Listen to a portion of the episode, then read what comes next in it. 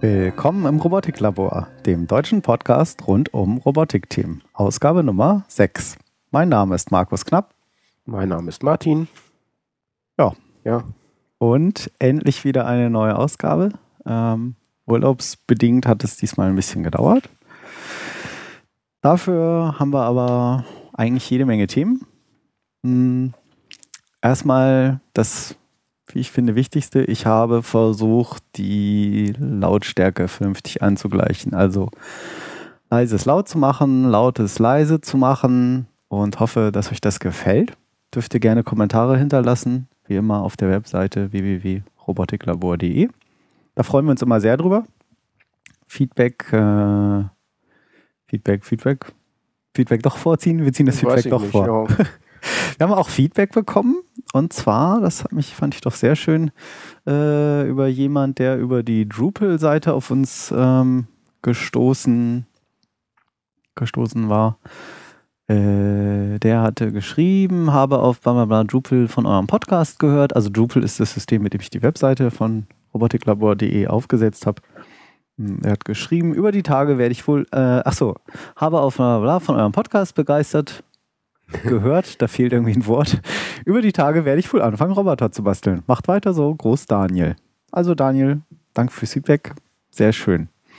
Mm, Macht das also gerne, Kommentare hinterlassen, dann wissen wir auch euch, ob euch das gefällt und nicht.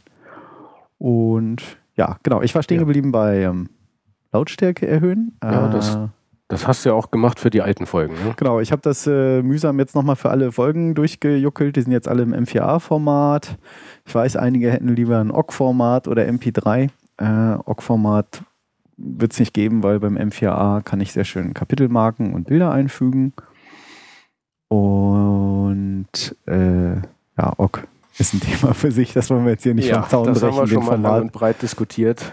äh, äh, Streit. Wollen, wollen wir jetzt nicht veröffentlichen. Und Genau. das, äh, MP3 eigentlich genauso. Ja. Ähm, Ich würde eigentlich noch ein, äh, vielleicht sogar noch ein MP3-Format hinzufügen, aber ich habe das Problem, dass ich natürlich hier gerne fertige Module nutze für Drupal. Und es gibt halt ein Modul, was diesen RSS-Feed genauso iTunes-konform zusammenbaut. Und da kann ich das halt nur ein Attachment machen. mhm.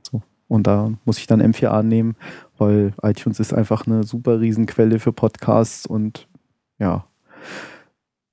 Super Riesenquelle ist ein gutes Stichwort. Ähm, wir haben uns natürlich riesig gefreut über die Klicks, teilweise in den Shownotes, wo man dann sieht, ich glaube, die erste Folge sind jetzt ist über 400 Mal mittlerweile aufgerufen worden und ähm, fand das für ein Thema wie Robotik doch ein bisschen ungewöhnlich. Also- Mhm. Wir waren doch sehr erstaunt, als wir, äh, erstaunt, als wir uns die Statistiken angeguckt haben. Genau, denn die, jetzt habe ich es natürlich gerade weggeklickt, das ist sehr schlau. Die letzte Folge allein ist irgendwie über 800 Mal runtergeladen worden, weil ich habe mir jetzt mal die File-Statistiken auf dem Server angesehen. Mit Webalizer war das, glaube ich. Oder Web Analyzer? Webalizer? Webalizer heißt das. Webalizer. Und ähm, ja, da sieht man, dass allein die letzte Folge im November 800 Mal runtergeladen wurde. Mhm, Und damit hätten wir echt nie gerechnet. Ne? Nee, nicht wirklich. Also auch die anderen über die Monate jetzt schon teilweise über 1500 Mal. Ähm, muss mal gucken, ob ich das irgendwie automatisiert oder vielleicht mal eingebaut kriege. Das wäre mal schön, weil im Moment muss ich das noch ein bisschen mit der Hand am Arm zusammenrechnen. Aber ja, toll. Freut uns. Ähm, scheint also bei euch ganz gut anzukommen. Und ja, machen wir erstmal ein bisschen weiter. Ja, umso mehr erstaunt sind wir, dass es so wenig Feedback gibt. Ne? Ja, im Verhältnis, das stimmt. Das ist immer relativ so drei, vier Kommentare. Ja, und deswegen Ähm, dachten wir eigentlich nie, dass- wir so viele Hörer haben. Nee, das stimmt. Das äh, haben wir uns dann auch echt. Ich dachte, es wäre ein Fehler in der Statistik. Also gut, die eine das Folge, die. Klospülungssensor, da gab es zwei, dreimal einen Fehler mit dem äh, Dateinamen, da war ein Umlaut drin. Äh, klar, Klospülung. Und ich weiß nicht, da steht drin, das ist angeblich 3000 Mal angefordert worden. Äh, alle vier Dateinamen zusammen, einmal mit Umlaut, einmal ohne, einmal mit Ü in dem Format, einmal in dem Format. Ich weiß nicht, ob die Statistik da wirklich stimmt. Hm. Aber sei es drum. Schön, dass ihr wieder dabei seid und zuhört. Äh, den Tipp mit der Lautstärke habe ich übrigens aus einem anderen Podcast, aus dem Podcast Lautsprecher von Tim Pritloff. Das war eine Folge mit Timo Hetzel. Der eine oder andere kennt ihn vielleicht vom Bits und so Podcast, den ich beide höre. Und ja, großartig. Hat uns gerade das Audio-Setup zerrissen. Also Leute mit GarageBand äh, scheinbar nicht über ein Gigabit-Netz auf dem QNAP NAS-Filer aufnehmen. Äh, ich weiß Gigabit- nicht, mit drei Tonspuren. Gigabit-Netzwerk ist zu langsam. Ist ja, ich weiß nicht, was es war. Sehr schön. Ja. Ähm, also, super äh, Podcast, Lautsprecher heißt der von Tim Pritloff, wo es um Podcasting geht, wo ich mir auch gerne mal Anregungen und Tipps hole. Und da ging eben, ging es eben um das Tool Levelator, was sozusagen im Nachhinein ja, Lautstärken anlebt. Die machen also nicht nur Kompressor und was es da alles für Sachen im Audiobereich gibt, sondern so ein bisschen Magie und dann kommt da hinterher echt ein gutes Ergebnis raus. Denn, wie mir auch aufgefallen war, war unser Podcast eigentlich so leise, dass man ihn zwar gut hören konnte, aber, Aber in der eben, U-Bahn nicht, ne? genau, ich habe immer gesagt, er war nicht straßenbahntauglich und ähm, Vielleicht ist in Hannover die Üsra einfach zu laut. ich weiß es nicht. Das kann natürlich sein. Ähm, Wie ist denn das in anderen Städten? genau. Berichtet uns doch mal, ob, berichtet mal, ob euch das erbeten. Ja, bitte. Ähm, ob das wirklich okay ist, so mit der Lautstärke, ob ihr sagt, nee, es klingt jetzt scheiße, weil jetzt hört man euch irgendwie immer so laut in eure Headsets atmen. Wir haben schon wirklich ordentliche Headsets hier am Start. Ähm, aber ja, da ist das Budget dann auch wirklich irgendwie be irgendwann begrenzt und müssen wir mal sehen, dass wir das nach und nach irgendwie verbessern. Ja, sagt mal Bescheid, wie euch das gefällt. So. Hm, Feedback habe ich schon erzählt. Ansonsten haben wir eine Menge News diesmal gefunden in den jetzt über sechs Wochen fast. Ich denke so, jetzt können wir uns auch langsam auf vielleicht so einen Vier-Wochen-Rhythmus einpendeln. So, mal gucken, so. Das hat sich ganz gut eingebürgert, damit ihr nächstes Mal nicht so lange warten müsst. Aber das wird auf jeden Fall der letzte Podcast vor Weihnachten. ähm, News. Gefunden haben wir, ich weiß gar nicht wo, im Netz nennt sich Bricks and Building Blocks, so ein Baukastensystem. Da gibt es auch eine schöne Webseite und zwar, wie heißt die, Martin? www.tinkerforge.de nee, de nicht, .com. Obwohl- beides, ne? Auch die deutsche. Was wir in dem Film gesehen hatten, dass ja Deutsche waren. Das Das ist also tatsächlich ein deutsches Projekt. Die redeten in ihrem Film davon, dass das alles Open Source ist. Mhm. Ähm, Quelltexte sehe ich hier, gibt es für Linux, Windows Phone, Mac OS 10, Android und Ah, demnächst Mac noch nicht, Mac kommt bald. So, Coming soon sehe ich gerade. Mac OS 10 und iOS kommt demnächst. Ja. Und Open Source Hard und Software, also beides Open Source. Das ist natürlich schön, ne? Kann man Mhm. das modifizieren, nach wie man will. Und jetzt gibt es hier irgendwie eine fertige API. Also das sind so kleine Würfel. Schmeiß doch mal das Video an. Ja, Das Video, was ihr jetzt in einem tollen Audio-Podcast sehen werdet. Aber mal ein bisschen Musik. Gucken, ob noch alles aufnimmt. Hi, we have developed an open source system of building blocks. Making electronic projects is very easy with them. Simply pick the right blocks to realize your ideas. There are many different applications. Also die, wie man hört, für die, die, die des Englischen oder des Englischen mächtig sind. Also sie haben einen sehr deutschen Akzent. Ne? ziemlich Man sieht die, sieht die beiden da an ihrem Schreibtisch sitzen mit einem Haufen Blocks, also so wie so Lego-Steinchen, kleine- aber alles kleine- elektronisch. Äh, kleine das Platinen, ne? Faszinierend fand ich, dass man die alle so stapeln kann.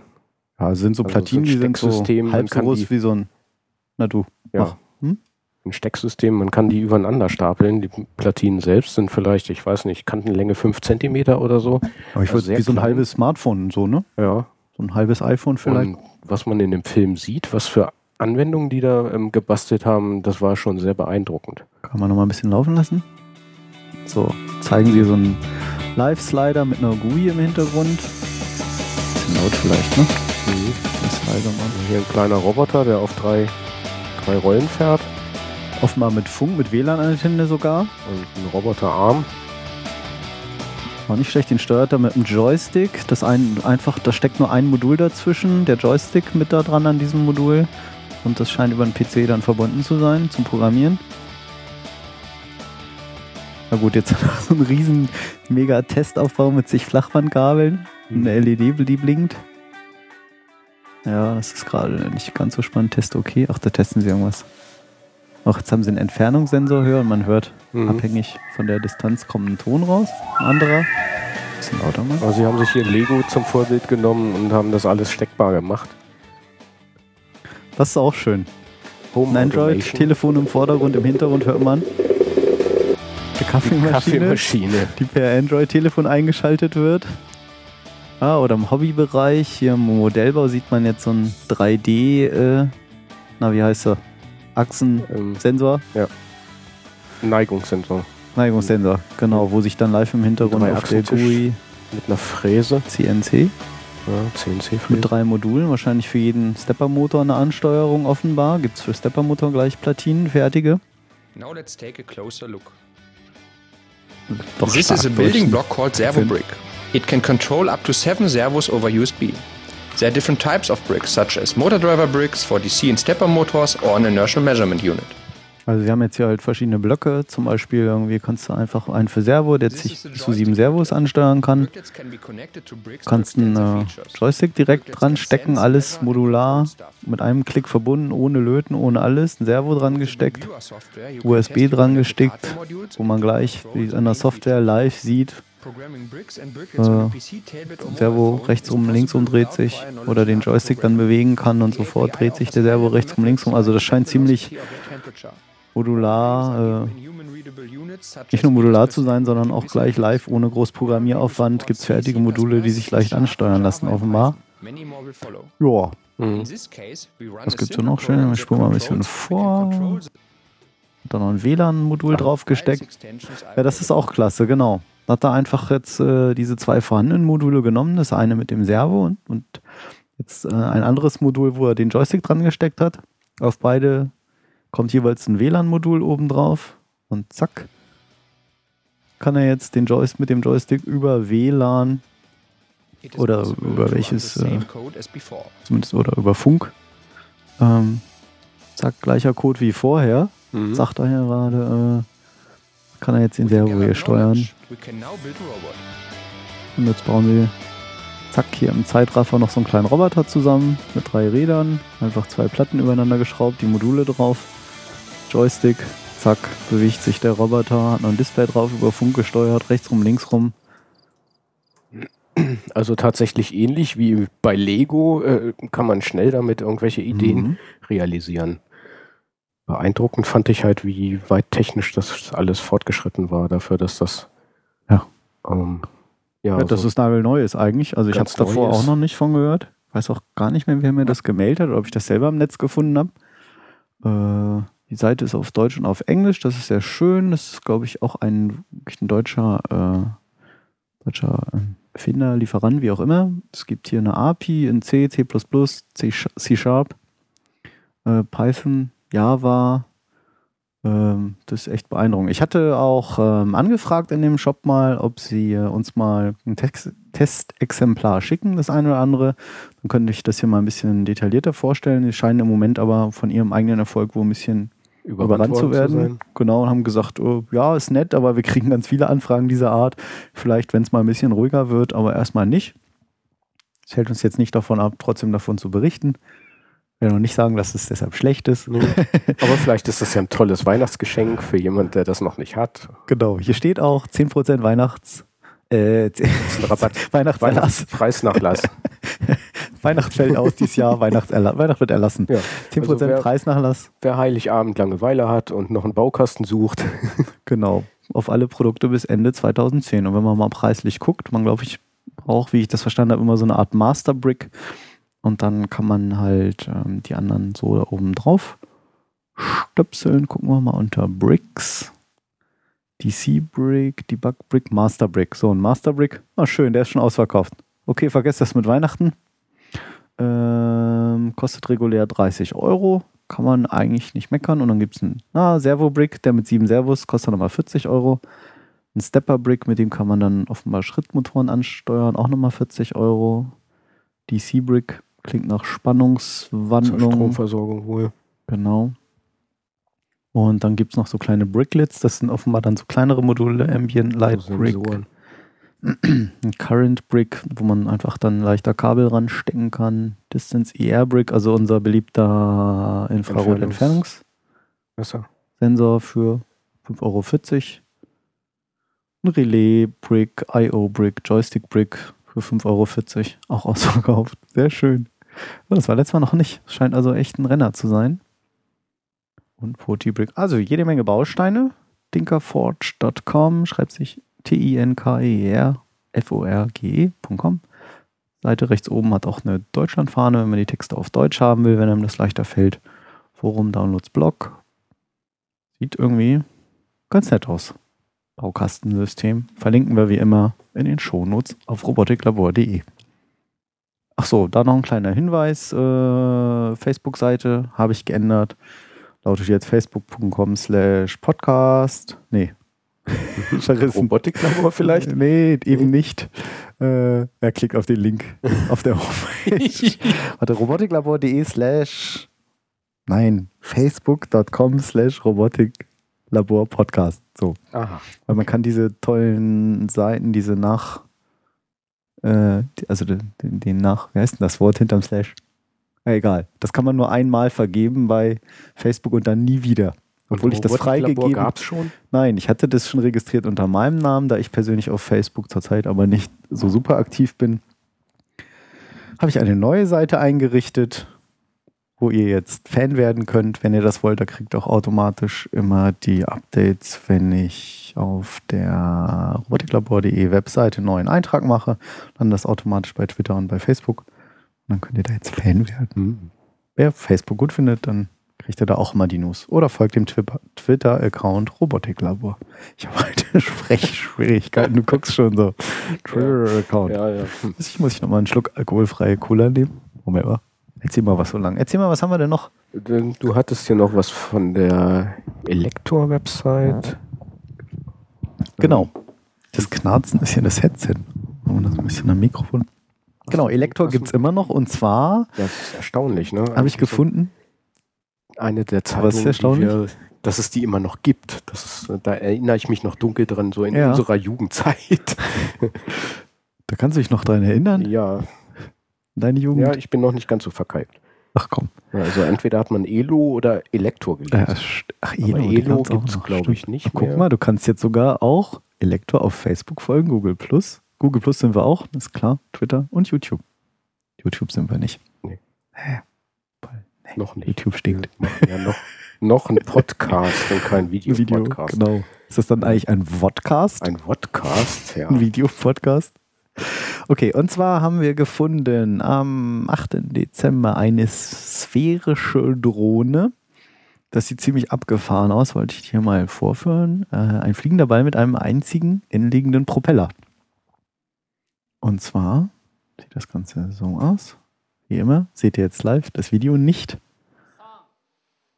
So, jetzt hat er so eine. Styroporkugel, eine normale This is the world's first spherical flying machine, developed by the research department at Japan's Ministry of Defense. Und Martin, sag Das was. ist ja cool. This machine can hover like a helicopter and take off and land vertically. Was? Ich wollte nur Vollbild machen. Das Oh, ist and die letzte vertical. Kreise. But because it works like a propeller plane standing vertically, it can fly forward at high speed using wings, which a helicopter can't do. Um das mal kurz ein bisschen zu beschreiben, man sieht hier, genau, wie geht das denn? Man sieht hier einen Ball so groß wie zwei Menschenköpfe so Ja, übereinander gestapelt im Durchmesser. Was ist das? 50 Zentimeter? Kommt auf den Kopf an, ne? ja vielleicht Wie groß 40. ist denn dein Kopf so? Zeig mal. Ja. Ja, ah. ein bisschen größer bisschen als größer. ein Fußball. Und also, mich hat es als erstes erinnert an einen Quadrocopter und ich dachte irgendwie so, ja, was ist jetzt das Tolle daran? Ein Ja, hatte ich Quadrocopter eben auch so gedacht. Als steht in der Luft, äh, den kannst du auch anstoßen, stabilisiert sich selber. Das sieht man hier eben nämlich auch sehr schön. Aber das Beeindruckende ist tatsächlich, dass das Ding super wendig und schnell ist. Würde ich sagen, okay, auch wie ein Quadrocopter. Verzeihung. Keine kohlensäurigen Getränke im Podcast. Und, ähm, aber hier ist nur ein Propeller drin. Das kann man, glaube ich, später noch This mal sehen. also has three gyro sensors, so even if it hits an obstacle, it can maintain its attitude and keep flying through oh, automatic stößt er da so gegen, weil es halt auch Gyrosensoren hat, über die wir ja schon mal berichtet hatten in Ausgabe. Habe ich vergessen. Für die, die Japanisch können. Können wir ein bisschen zuhören. まあ、丸ければ、えー、地上をただ転がっていくことできますけども。So, und vor allen Dingen kann man ihn sogar rollen lassen durch geschickte Steuerung, weil es eben wirklich ein, ja, Art Ball ist, in so einem mechanischen Gehäuse. Hat eine Kamera drin. So, und der Trick, den sie machen, da sieht man das ein bisschen gerade, dass da so Flügel innen drin sind, wie so senkrechte Klappen. Und die sich dann so nach links und links und rechts bewegen. Sieht man so Ach so, wie das Minute, genau, bei. Minute 12, da zeigen sie das damit wieder stabilisiert, so senkrechte Klappen. Und damit kann er wirklich in fast alle Richtungen fliegen. Und das Ding war, glaube ich, alles aus kommerziell erhältlichen Sachen baubar. vom Militär. Gut, der ist jetzt sehr japanisch hier unterwegs, der Kollege. Der andere hat so schön Englisch gesprochen. Es wird zwar keinem was im deutschen Robotik-Podcast, aber man kann zumindest mal ein bisschen. Domo arigato. Ziemlich cool, denn derjenige, der schon mal so mit einem ferngelenkten Hubschrauber rumgespielt hat, weiß eigentlich, dass man mindestens zwei Rotoren braucht, um das Ding stabil zu halten. Richtig, Sonst kreiselt es normalerweise um die eigene Achse. genau. Und das Und- lösen die irgendwie über diese, über diese Klappen. Oder, oder, ja, wie soll man das nennen? Mhm. Klappen. Ja. Das müsst ihr euch mal angucken. Verlinken wir. Hier gibt es zwei schöne YouTube-Videos. Ach genau, hier steht es auch nochmal. Äh, guck mal, 42 Zentimeter Durchmesser, Und Haben wir gar nicht 350 Gramm. 350 Gramm nur. Es kann 60 Und km/h 60 schnell fliegen. Fliegt aber auch nicht, glaube ich, wirklich lange. Irgendwo stand es mal 10 Minuten, Viertelstunde, weiß ich Ja, nicht dann genau. ist 10 dann Minuten, glaube ich, irgendwann der eher. Akku leer. Genau. Das ist ja immer das übliche Problem. Je länger Kapazität ich haben will, umso größer muss der Akku sein, umso schwerer wird das Gefährt in der Regel, umso kürzer fliegt es dann wiederum. Und ähm, was wir auch noch, Prototyp Typ ist weitestgehend aus handelsüblichen Bestandteilen, was wir schon erzählt haben, und Materialkosten, deshalb insgesamt 1400 US-Dollar. So. 1400 US-Dollar nach aktuellem Kurs sind ungefähr 2100 deutsche Mark. Das habe ich in meinem. Wieso hast du dann noch deutsche Mark drin? Und Bereitest du dich schon vor? Bereitest du dich schon vor? Sehr schön. Genau. Oder 8 Milliarden Drachmen. Ja, okay. Wolltest du auswandern? Nein. Also sind 1000. Ja, dein tolles Tool sagt hier Euro. 1074 Euro. Da kommen dann noch Umsatzsteuer drauf. Ja, jetzt mal nicht gleich mit. Also Dann- ungefähr also- 1000 Euro. Also 1200 Euro. Sowas. Ist natürlich viel Geld, aber einfach beeindruckend. Ähm, wir wissen, dass alle Selbstbeschleunigungssensoren waren früher noch unbezahlbar. Oder ich habe vorgestern erst noch mit einem Kumpel gesprochen und er sagt, Mensch, blaue LED, damals die ersten blauen LEDs, Oh ja, die 150 waren Mark, Richtig teuer. eine LED.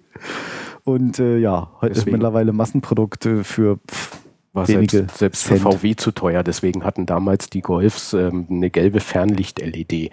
Die hatten damals Stimmt. eine Ausnahmegenehmigung. Normalerweise ist das Fernlicht ja blau. Stimmt. Und VW hatte tatsächlich eine Ausnahmegenehmigung, dass sie gelbe LEDs dafür benutzen durften. Ach. Okay. Ach, weil sie überall LEDs drin hatten Genau, und die dafür hatten damals schon LEDs im Cockpit, anders Ah. als andere Hersteller, die dann noch normale Lampen benutzt hatten. Und ähm, ja, blaue LEDs gab es damals wohl noch nicht oder die ersten Stimmt. waren eben so teuer, Ja, es war unglaublich teuer. dass das dann auch nicht äh, dafür benutzt werden konnte. Okay. Und ähm, aber heute, ich überlege gerade, wie das bei meinem Auto ist, ob die Anzeige auch noch blau ist. Ich glaube, heute ist das egal, oder? Nee, Fernlicht ist blau. Ist immer blau? Mhm. Echt? Okay. Blaues Fernlicht. Was haben wir sonst noch so Neues? Ähm, iPhone-Roboter. iPhone-Roboter das hattest du mir geschickt, Martin. Gefunden, ja. Mach doch Also mal wir auf. hatten letztens noch darüber philosophiert, dass Oh es ja. ja cool wäre, ähm, ein iPhone oder ein iPod als äh, Robotersteuercomputer zu benutzen. Mhm. Und ja, diese tolle Idee hatten andere wohl auch und die haben dann ein Kickstarter-Projekt von gemacht. Also für die, die Kickstarter nicht kennen, ist www.kickstarter.com ist eine Plattform, mit der man, auf der man Werbung für Ideen für kommende Projekte äh, machen kann, für die man Sponsoren sucht oder, oder eigentlich eine, eine Funding-Plattform so zur, zur, zur Ausgründung von irgendwelchen Ideen oder Firmen, wo ich sage, ich habe irgendwie eine tolle Idee, so wie das hier, ich hätte gerne irgendwie einen Roboter, der mit dem iPhone steuern kann. Und habe dazu auch schon selber irgendwas gelötet, aber würde jetzt gern das kommerziell vertreiben. Mhm. So, ne, eine Firma machen, äh, aber braucht man halt erstmal St- Startgeld für. So, Ja. Und auch selbst, weiß ich nicht, selbst mit 10.000 Euro würde man mit einer privaten Firma gar nicht mal so weit kommen. Das geht, denke ich mal, schnell mit Vertrieb und was weiß ich, brauche ich einen Steuerberater und keine Ahnung, oder? Ja, ja allein, alleine die Anlaufkosten, wenn du, wenn du irgendwas entwickelst, Stimmt. ja immens hoch. So, ich brauche mal ein, Pro- gehst du in irgendein Werk, sagst, fräst mir mal bitte das aus dem Dings, dann sagen Du die, ja, wir ja- müssen erstmal die Maschinen einstellen und kostet, äh, hier, bitte hier Du unterschreiben. weißt ja selber, wie hoch deine Kosten, deine Baukosten waren schon alleine. das äh, habe ich Ja. verdrängt. In Ja, der, in es waren Zeit, tausende Euro, würde ich sagen, mittlerweile, aber ja, das ist eine andere Geschichte mit meinem. Roboter. in Mhm, der Zeit, wo man sowas entwickelt, äh, ist man dann ja normalerweise kein Angestellter mehr in irgendeiner Firma. Man hat also keine laufenden Einnahmen mehr. Mhm. Man Ja, muss, richtig. muss das alles finanzieren können. Sein, Mhm. sein Lebensunterhalt und noch die Entwicklung des, des Produktes. Genau. Ja, und dafür ist Kickstarter eine Plattform. Und da hast du was gefunden. Wie heißt das Ding? Romo? Romo, der Smartphone-Robot. Mhm. Also das ist hier so eine, ähm, ein Laufwerk praktisch, also ein, ein Chassis, Chassis ähm, so wie so ein, auf- wie ein Panzer, ne? auf Rollen. Ja, das Ding hat Ketten, so eine Art Kettenantrieb und es hat ein iPod-Dock oben drauf. Man kann also ein iPod oder iPhone ähm, draufstellen und das steuert dann diese Roboterplattform. Guck mal, da gibt es auch ein Video. Get die iPhone-App, gibt sogar schon iPhone-App. Ja, zum, um mal so einen Eindruck äh, zu bekommen, die hatten als Ziel 32.000 Dollar erstmal zusammenzubekommen, so um, als Grundfinanzierung. Sie sind jetzt bei knapp 115.000 Ja, Dollar. krass. Und von 1152 ja, Leuten, die entsprechend, was weiß ich, 1 Dollar gegeben haben, 100 Dollar, äh, 200, 2 Dollar mindestens. Hm. Ja. Und wie gesagt, wenn man, eine, nicht wie gesagt, wenn man, äh, man kann sich halt entscheiden, gibt 2 Dollar, finde ich eine tolle Idee, tut nicht weh, 1,50, mm, dann kriegen sie das Geld einfach so. Declare your love for robots with your own remote Logo-Button. Ach, kriegst du einen Logo-Button dann als Gegenleistung. Oder 21 Dollar kriegst du ein T-Shirt. Ja, Oder für meistens ist das 78 dann auch, Dollar, das ist eigentlich dann das Entscheidende, dann kriegst du das Produkt. Mhm. Meistens ist das so gekoppelt damit. Das ist Genau. praktisch wie eine Vorbestellung. Richtig. Und die sammeln damit da oder darüber dann das Geld schon Ja. ein, damit sie dann auch in Produktion gehen können. Aber das Geld ist dann nicht verloren, sondern man, man hat damit eine Vorbestellung geleistet und kriegt dann irgendwann, wenn es dann soweit ist, das Produkt auch geliefert. Und für die, die da Bedenken haben, ich habe das selber schon gemacht. Und hat funktioniert? Ja, ich habe Hm. mir ein Glyph bestellt. Das ist so ein, wo ist es? So eine Halterung fürs äh, iPhone. Da kannst du dein iPhone auf ein äh, Stativ stecken. Aha.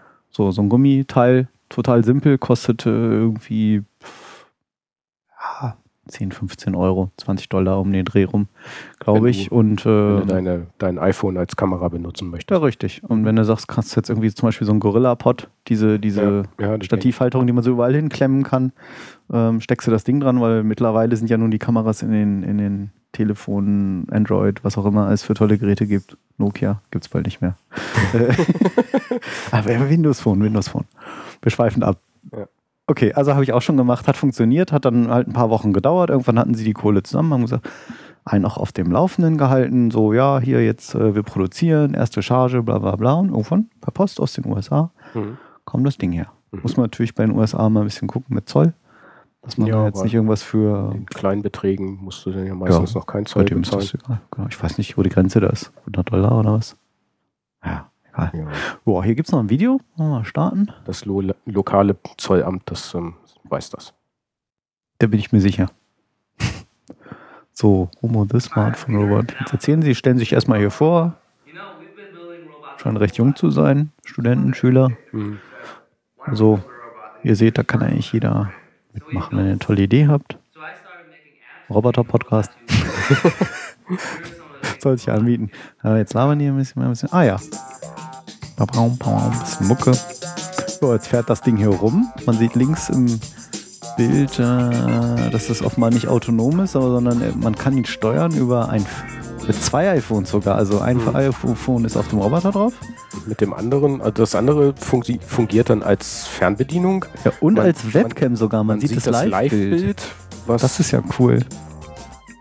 Man sieht ein Live-Bild von ähm, dem iPhone, was auf dem Roboter der Steu als Steuercomputer dient. Ja, dann wird das Ganze offenbar per GUI programmiert. Hier sieht man so Ablaufpläne. Wie heißt Ja. das Programm? Ablaufplan oder, oder so Video, so Diagramme. Wie Diagramme. so ein Visiodiagramm. Man kann das dann wohl Genau. zusammenklicken. Und dann fährt er irgendwie rechts rum, links rum. Oder dann gibt es eine Color-Tracking-App, hat er hier einen Zauberwürfel vorgehalten. Hat er die Farben von erkannt. Sehr schön. Saß gerade am Laptop und hat sich eine Sprite herschieben lassen auf den Tisch. Ja, was kann man noch?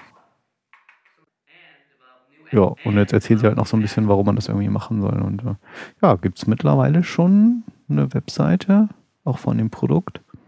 Romotive.com kann man, wird ausgeliefert im Februar 2012. Finde ich total genial. Mhm. Also irgendwelche Auch tollen schön. Ideen habt. Schön als Einstieg in die Robotik, wer nicht gleich einen ganzen Roboter selber bauen kann, sondern experimentieren möchte. Und zufällig vielleicht- schon ein iPhone zu Hause hat. das eine oder andere iPhone zu Hause noch Ja. rumliegen hat, was außer Funktion ist. Naja, gut, iPhones rumliegen. Ja wer umgestiegen ist von einem iPhone 3 auf ein iPhone 4 Ja, oder, oder so, so. der hat das vielleicht in der Schublade. Da ist vielleicht nochmal interessant, das könnten wir eigentlich, äh, das könnten wir nicht nur notieren, das mache ich sogar mal eben. Ähm, es gibt, glaube ich, für Android-Telefone mittlerweile Sachen zum selber ranstecken, so für Android Mhm. ans Quatsch, Android, äh, Arduino. Für die Arduino Ach so. Atmel-Plattform, Arduino-Plattform, äh, um das an ein Arduino-Phone ranzustecken. Und da gibt es, glaube ich, mittlerweile schon fertige, fertige Sachen, um das äh, ja, vom Android-Phone aus so einen Atmel-Controller irgendwie zu steuern, den man da so ranstecken kann. Das ist natürlich der Vorteil bei so einer freien Plattform, die eben nicht iPhone, Apple-mäßig zensiert, gesteuert, vorgegeben ist. Man kann, es ist natürlich offener, man kann alles Mögliche damit machen. Ähm, das ist natürlich ganz klar ein Vorteil, Mhm. wenn man nicht Sachen von Apple kauft, so, ne? Weil Ja, wir sind ja etwas ja Fanboys, muss man gestehen. Man muss ja doch immer erstmal auf einen Jailbreak warten, um dann Ja, auch die ganz abgefahrenen Sachen zu machen. Richtig. Mhm. Ja, das war nochmal, das waren so die News, die wir gefunden haben. Äh, Und jetzt vor und nach dem Urlaub. Ähm, die Links findet ihr auch immer dann in den Shownotes. Dann habe ich noch ähm, bekommen. äh, nee, mach du erstmal deins. Ich? Das Google. Follow-up jetzt? Ja. Follow-up. Achso, Follow-up. Genau, Follow-up. Von. Hm. Damals Google. hatte ich da, glaube ich, auch drüber berichtet, ne? Das stimmt. Unsere allererste Oh, Ausgabe, die- die noch ein bisschen Ach du Schreck. Ruckelig und ruckelig war. Ja, ja. Da hatte ich über Das Google-Auto. das Google-Auto berichtet. Genau, über das äh, könnt ihr in voll Ausgabe Und? 1 nachhören. Lasst euch nicht erschrecken über die damals noch etwas unlockere ja, be ah, besser nicht anhören. Ausgabe 1. Na doch. Ja, und jetzt schickte Sven ein Follow-up dazu. Danke, Sven. Danke, Sven. Ähm, Nochmal, ähm, um das Ganze ein bisschen Revue passieren zu lassen. Es gibt von Google ein Roboterauto. Hm, Das ist ein autonom fahrendes Auto auf Basis eines Toyota Prius. Mhm. Und Google testet das Wieso Ding. weißt du das noch? Dass er Toyota Prius war. Ich Cool. weiß das noch. Bin selber Toyota-Fan. Was? Hä? Okay. Es gibt noch andere tolle Autos, Ja. also richtige Ja? Fahrzeuge. Ach komm. Du meinst doch aber nicht, nicht irgendwas aus dem VW-Konzern, oder? Nein. Okay. ähm, wir haben ja hier eigentlich keinen Autopodcast, oder? Nee. Ähm, Mein autonomes Auto. Ja. Fahrzeuge-Podcast. Okay, äh, also Googles Google Auto, Auto. basiert auf dem Toyota Prius, ein Mhm. Hybridfahrzeug. Ähm, und Google hat damit in, ich glaube, im vergangenen Jahr auf, amerikanisch, äh, auf amerikanischen Straßen rund 320.000 Kilometer zurückgelegt. Autonom, Autonom, wohlgemerkt. ohne Unfall. Die haben allerdings auch echt breite Straßen da drüben. Äh, Das ist nicht so Kölner Altstadt oder so. Glaube ich. Egal. Ich schweife heute ein bisschen ab, oder? Äh, ja, ich weiß auch nicht. das liegt an der ist- Uhrzeit. Es ist ja auch erst Marathon. Viertel vor zwölf. Obwohl eigentlich im Podcast wird ja auch gelabert. Oh je. Ja. Ich, jetzt haben wir um so viele Kommentare gebettelt, als ich möchte es Äh, gar nicht wissen. Whatever. Ja. Also, ähm, das Auto ist 320.000 Kilometer ohne Unfall gefahren, Mhm. obwohl wir, glaube ich, im ersten Robotik-Podcast genau über einen Autounfall mit diesem Fahrzeug berichtet hatten. Stimmt. So, nun hat Was gibt's jetzt? Google sich Verkehrszeichen für Roboterautos patentieren lassen. Okay. Das ist recht interessant. Erinnerte mich auch so ein bisschen daran, wie ein Aibo seine Ladestation findet. Aibo ist der Aibo Roboterhund, ist der den Sony mal hatte. Sony, genau. genau. Deiner ist ja leider gerade nicht so Meiner ganz erreichbar, sonst hätten wir da mal ein Augenblick- bisschen was gezeigt. Ja, ist im Augenblick verschollen. Ir- Irgendwann werden wir da mal eine Sendung von machen. Der ist im Roboter-Tierheim. Ah, hier. Der Arme. Bringst du da ab und zu mal so, ein, so eine Flasche Öl vorbei? Ja, ein paar Elektronen kriegt er dann so. Ein bisschen frisches Lithium. Oh Mann, sind wir heute wieder ein Clown. Entschuldigung. Ja, ich also, sag einfach nichts mehr. Mach weiter. Viel Spaß. Verkehrsschilder. Verkehrsschilder.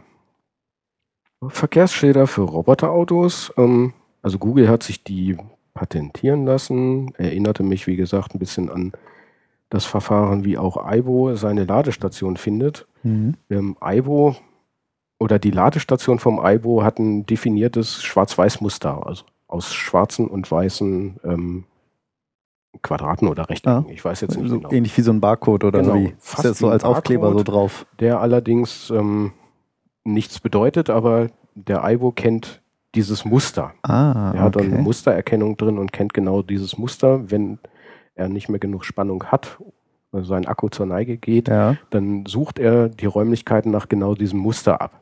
Das ist, machen Zebras übrigens auch. Mhm. Wusstest du das? Äh, haben die auch einen Akku?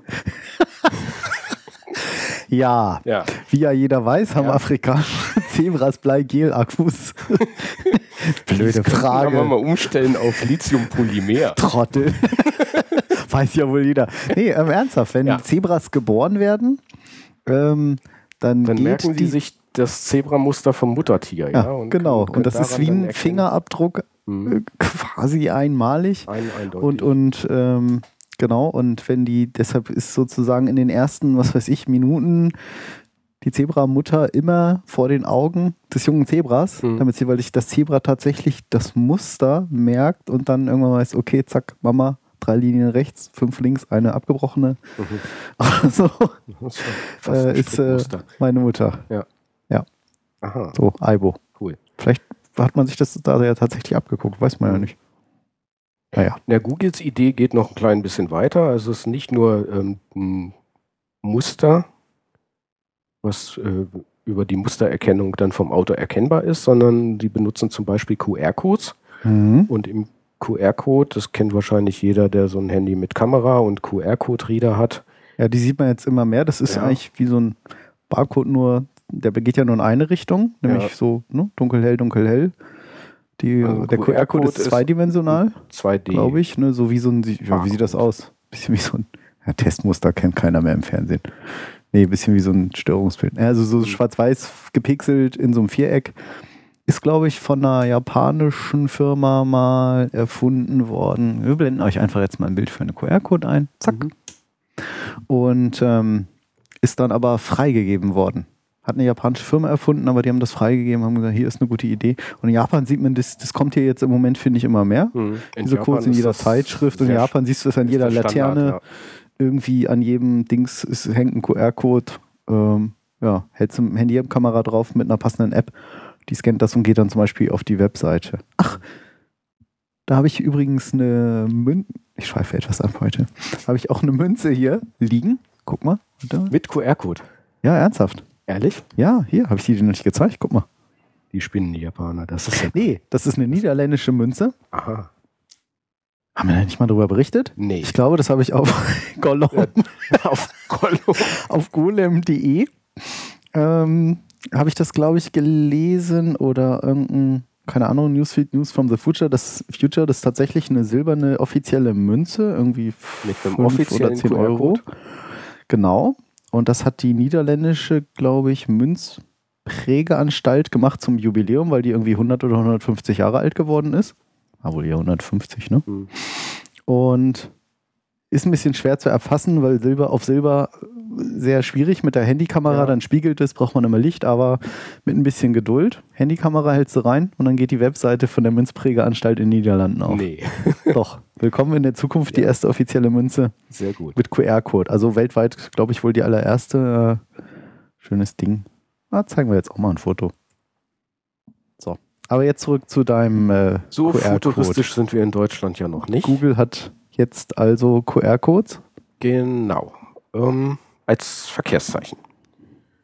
Ähm, die Idee dahinter ist, ähm, dem Auto damit dann auch bestimmte Sachen mitteilen zu können. Also, ähm, So schlau mit so einem Glas im Mund zu antworten. Ja, erzähl mal weiter. Oh Gott, nach diesem, die Downloadzahlen werden massiv runtergehen nach diesem Podcast. Ich entschuldige mich schon mal offiziell. wir sind hier nicht betrunken, das ist alles nur Cola. Möchtest du das rausschneiden? Nein, das gibt's im Preis dazu. Gibt's jetzt. Ach, der ist kostenlos, scheiße. Lies doch jetzt endlich mal zu Ende. Oh Mann. was, Also, was möchten Sie mitteilen mit diesen Schildern? man, die Ideen sind verschieden. Also einmal, die eine Idee ist, ähm, dem Auto mitzuteilen, ab welchen Punkten es autonom fahren darf und wo Ah. es dann von Menschenhand wieder gesteuert werden muss. Also man kann damit den, den Fahrmodus umschalten zwischen Autonombetrieb o- und ähm, normalen Mhm. menschlichen Fahrbetrieb. Man kann dem Auto damit mitteilen, wo es einparken muss, Ach. da Ah, einzuparken, ist eigentlich clever. einzuparken hat oder ja. ähm, wo auch ähm, Parkbuchten sind, sodass Hm. dann die Einparkautomatik ähm, anhand dieser Informationen äh, die Parklücke findet. Das ist eigentlich ein Also schöner, könnte man eigentlich Sogenannte- Ja. sogenannte Landing Strips. Landing Stripes. Landing Stripes, okay. Da können wir eigentlich einen coolen, coolen Hack machen. Tauscht ihr die Schilder aus? Ja, So, hier Autobahn autonom fahren gegen hier parken. Zack. Parken alle Autos, Alle Autos schön an der. Auffahrt. Uh. Fahr doch mal. Ja, diese- ich wollte also- nichts mehr sagen. Google hat da noch ein bisschen weiter gedacht. Also es kann ein QR-Code sein, ein normaler Barcode geht auch Mhm. oder ähm, RFID-Chips, Ah, okay. dass man dann eben kein, Ja, nicht optisch. kein, keine optische äh, Erfassung braucht. Mhm. Per Funk, ne? Ja, RFID, Radio Genau. Frequency Identification Ähm, Chips. Man kann also dann per Funk die, die RFID-Chips scannen. Eigentlich keine dumme Idee. Ja. Aber wie gesagt, irgendwie Denk- klingt das jetzt so. Bei Schnee oder so, man man, sieht die ne? Schilder nicht mehr. Stimmt. Gelten aber trotzdem, wie Ja, in Deutschland zumindest. Dummerweise, ne? Hm, zugeschneites Tempo 100 Schild gilt trotzdem. Muss man zahlen, wenn man geblitzt wird. Heute hat es ja schon geschneit in Hannover. Wo wir noch ein paar Ja. spannende Themen für einen robotik So ein bisschen zumindest. Über Zebras. Bei 2 Grad plus, das ist zum Glück nicht liegen geblieben, aber die Leute können trotzdem alle kein Auto fahren. Die tun alle so, als wenn wir hier schon Tiefschnee haben. Aber der Vorteil ist, Das ist ja jeden Winter wieder so. ja, Zu jedem Winteranfang. vor allen Dingen der Vorteil ist, äh, oder was eigentlich, ja, das sind immer nur die anderen, die nicht fahren können. Ist dir das auch schon aufgefallen? Kennt ihr das, liebe Hörer? Es sind immer die anderen, die nicht Auto fahren können. Das stimmt. Ja, okay. Aber das hat sich ja bald Man erledigt. Mit selbst ist autonomen eigentlich immer der beste Autofahrer. Hier mit autonomen Autos wird das, das dann, nicht mehr dann passieren. egal? Von der Idee finde ich das eigentlich nicht schlecht. Oder du sagst, zack, hier beginnt jetzt ein Highway, Autobahn. Äh, und dann können die Autos sich irgendwie autonom aneinander einreihen, Mhm. halten den Abstand automatisch. Man, man muss sich nicht mehr kümmern. Würde jetzt so, so ich glaube, das gibt es doch für LKWs sogar schon, dass sie so Konvois bilden sollen und sich aneinander hängen, um auch Ja, Sprit nicht zu nur für sparen. LKWs, das kann mein Auto auch. Das ist auch sehr angenehm. Was? Also mein Auto lenkt noch nicht selbst. Ich muss, Ich wollte gerade ich sagen. muss zwar selber lenken, mein Auto ähm, hat aber eine Abstandskontrolle. Mhm. Ko- Gekoppelt mit dem Tempomat. Ich kann mich also, kann mein Tempomat einschalten, auf eine bestimmte Geschwindigkeit einregeln. 180. Bis 180 geht das. Es ist ein japanisches Auto, da geht das nicht schneller. Okay. Was, du sag, was ist das für ein Auto? Kann man das kann man ruhig hier sagen, oder? Ja, es ist, äh, wie ich schon vorhin gesagt habe, ich bin Toyota-Fan. Es ist ein Lexus. Okay. Ähm, Und dann? Also fährst 100, dann, naja, so gut, sagen wir mal realistisch jetzt 140 Tempomat Ja. rein. Stellst den Tempomat auf 140 und wenn du einen Vordermann hast, der dann auch 140 fährt, dann fährt mein Auto ähm, einfach hinterher. Ja, es fährt, aber es folgt ja nicht dem Auto. Es hat jetzt keinen Sensor, ich fahre jetzt dem Auto hinterher. Nein. Es fährt seine Sollgeschwindigkeit, Ja. die ich eben im Tempomat eingestellt Okay, habe. Bremst gut. jetzt aber der Vordermann ab Aha. oder es fährt mir einer in die Lücke dazwischen, in meinen Sicherheitsabstand, Mhm. dann bremst mein Auto so weit ab, bis der Sicherheitsabstand wiederhergestellt ist. Abgefahren. Und Und wenn ist das, ist ja. das Hindernis weg? Also ist der Vordermann, der mir da jetzt in die Ja. Lücke gefahren ist und nur mit 100 einen LKW überholt, Mhm. wenn der wieder weg ist, beschleunigt mein Auto wieder auf Sollgeschwindigkeit. Fährt dann also wieder 140. abgefahren. Und wenn hinter dir einer ist und du bremst auf, dein Auto bremst auf 100 runter, Dann muss, dann der, muss der halt aufpassen. muss der Hintermann wohl aufpassen immer. oder hat auch so ein Tempomat. Ist ja schon abgefahren. Also die ne? Bremslichter funktionieren ja trotzdem. Das ist hilfreich. Ja. Ist das, äh, ist das dann serienmäßig gewesen? Oder? Ja. Also mit Tempomat hat dann auch gleich so ein, diese Abstands. Ja. Ja, fein, dass er dann wieder Gas gibt. Ist ja unge dass er da echt so aktiv schon eingreift in, Mhm. den, in den Straßenverkehr. Im Prinzip schon. Okay. Okay.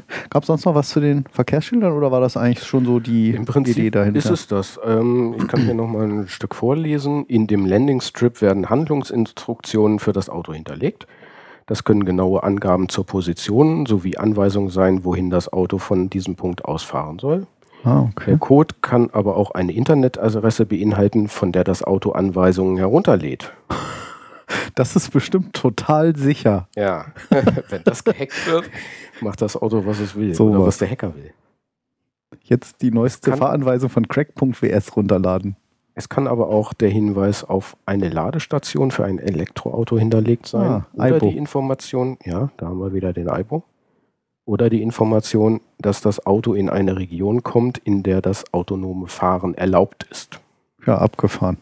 Ja, nicht schlecht. Ja, Ja, verlinken wir euch den Artikel. Papa, so wird schon mal wieder doll, Zukunft aussehen.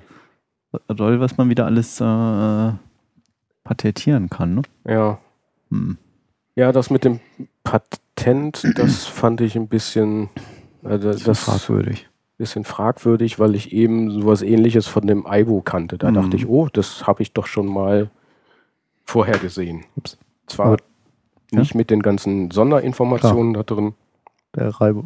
Reibo aber das hm. Prinzip der optischen Erkennung Hm. ähm, und dass das Gerät oder dass der, der Roboter dann weiß, was er da machen soll oder wo sein Ziel ist, das Mhm. kannte ich eben schon. Ja, fragt man sich, wo da die, wie heißt das, Schöpfungshöhe oder so ähnlich, Erfindungshöhe Ja, ist, wenn es das schon für einen Roboter gab. Ne? Komisch. Naja, aber aber es ging ja auch um, um jetzt erstmal nicht, es geht hier ja nicht um Patent Patente und Eben. Bei- wir machen ja bei Google ähm, habe ich auch kein so schlechtes Gefühl, als wenn jetzt das Patent von Microsoft gewesen wäre oder so. Ah ja. Google will auch Geld verdienen. Die sind auch böse Ja, und auch evil. war nicht ganz so böse. Ja, nur ein bisschen. Nur ein bisschen böse. Ja. Äh, dann Was hast haben du wir denn noch, da? Floppies? Ja, und zwar haben wir von Olli habe ich jemand ein Floppies? Ding Ach so, von bekommen im. Sinne von, es muss ja nicht unbedingt Floppies sein. Das ist eigentlich ein Follow- Es müssen nicht unbedingt Floppies sein. Scanner Ja, wir und auch Platten noch bei tun es auch. Und zwar machen wir mal auf hier. So, jetzt sieht man hier ein Atari. Atari 800 XL und was ist denn das daneben? Dann sind, weiß ich nicht, irgendwie ein älterer. Ach, warte mal, hier unten steht das. Wir sehen einen HP-Scanner, einen alten. Äh, nee, hier steht eigentlich nicht so viel. Okay, also wir sehen eine Werkstatt mit einem alten Scanner, mit einem Atari, ein Oszilloskop, zwei alte Diskettenlaufwerke. Und ihr könnt euch vielleicht schon denken, Stichwort Schrittmotor. Jetzt kommt der Atari-Sound. Ja, kann man das hören? Sun, ne? Genau. Jetzt der Scanner. Nicht schlecht, oder? Das ist ja cool. Sieht man den Scanner, wie er sich so bewegt, wie wenn er was einscannt.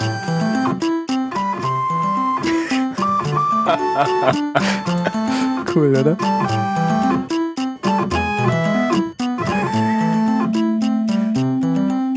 Das ist Klappern einer Festplatte, eines Festplattenkopfs, der sich hin und her bewegt und ein anderer Motor, der mit so einem Plastikstück dagegen trommelt. Dies dick, dick, dick, dick, dick.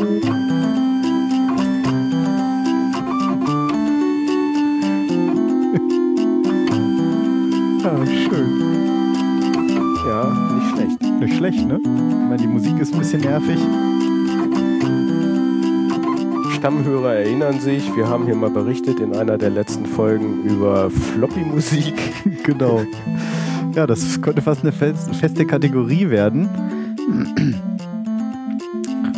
Aus irgendwelchen Geräten, mit alten Geräten Geräusche zu machen. Oder nicht nur Geräusche, sondern eben auch wirklich Musik. Der Scanner ist am coolsten. Ja. Mal lauter.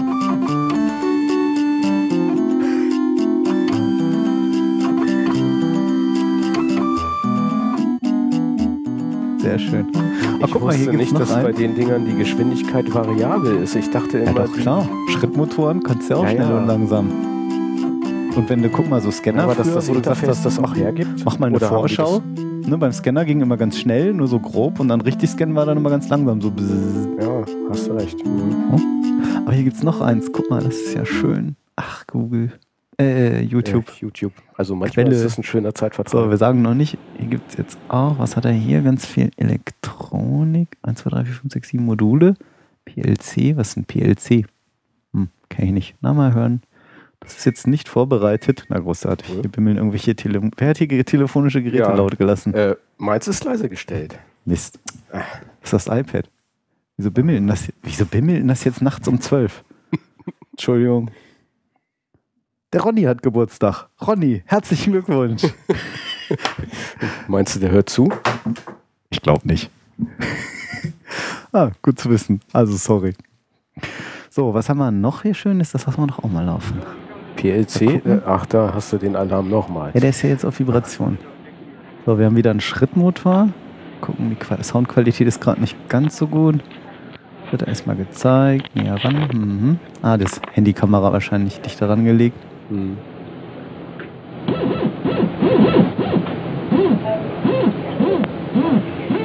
Ist aber eine beschissene Qualität.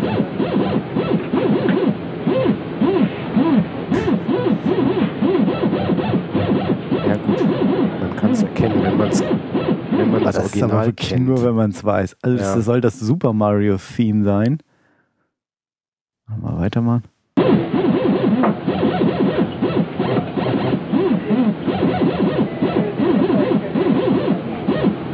Naja.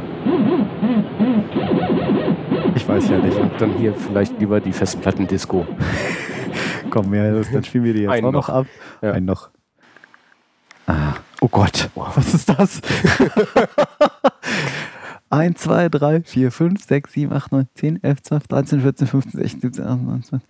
Also ungefähr 25 Festplatten. 25 bis 30 offene und ein Festplatten. riesen, riesen Net, ein äh, Netzteil. ne, PC-Netzteil in der Mitte. Ups, jetzt habe ich gespult. Moment, nochmal starten hier. Okay. Lacht sich schon voll tot. Was kommt jetzt? Also, das, das ist das Netzteil.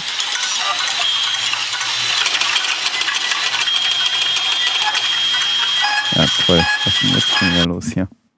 So, das GarageBand mag mich heute nicht so richtig. Ich starte nochmal weiter. Äh, Es funktioniert ja gut. So. Das Tolle ist, jetzt hören wir leider nichts. Weil diese super alte Technik begeistert. Also auf der Aufnahme dürfte es jetzt hören sein, nur wir können es gerade nicht hören. Ich lege es nochmal drauf hier mit dem Monitor.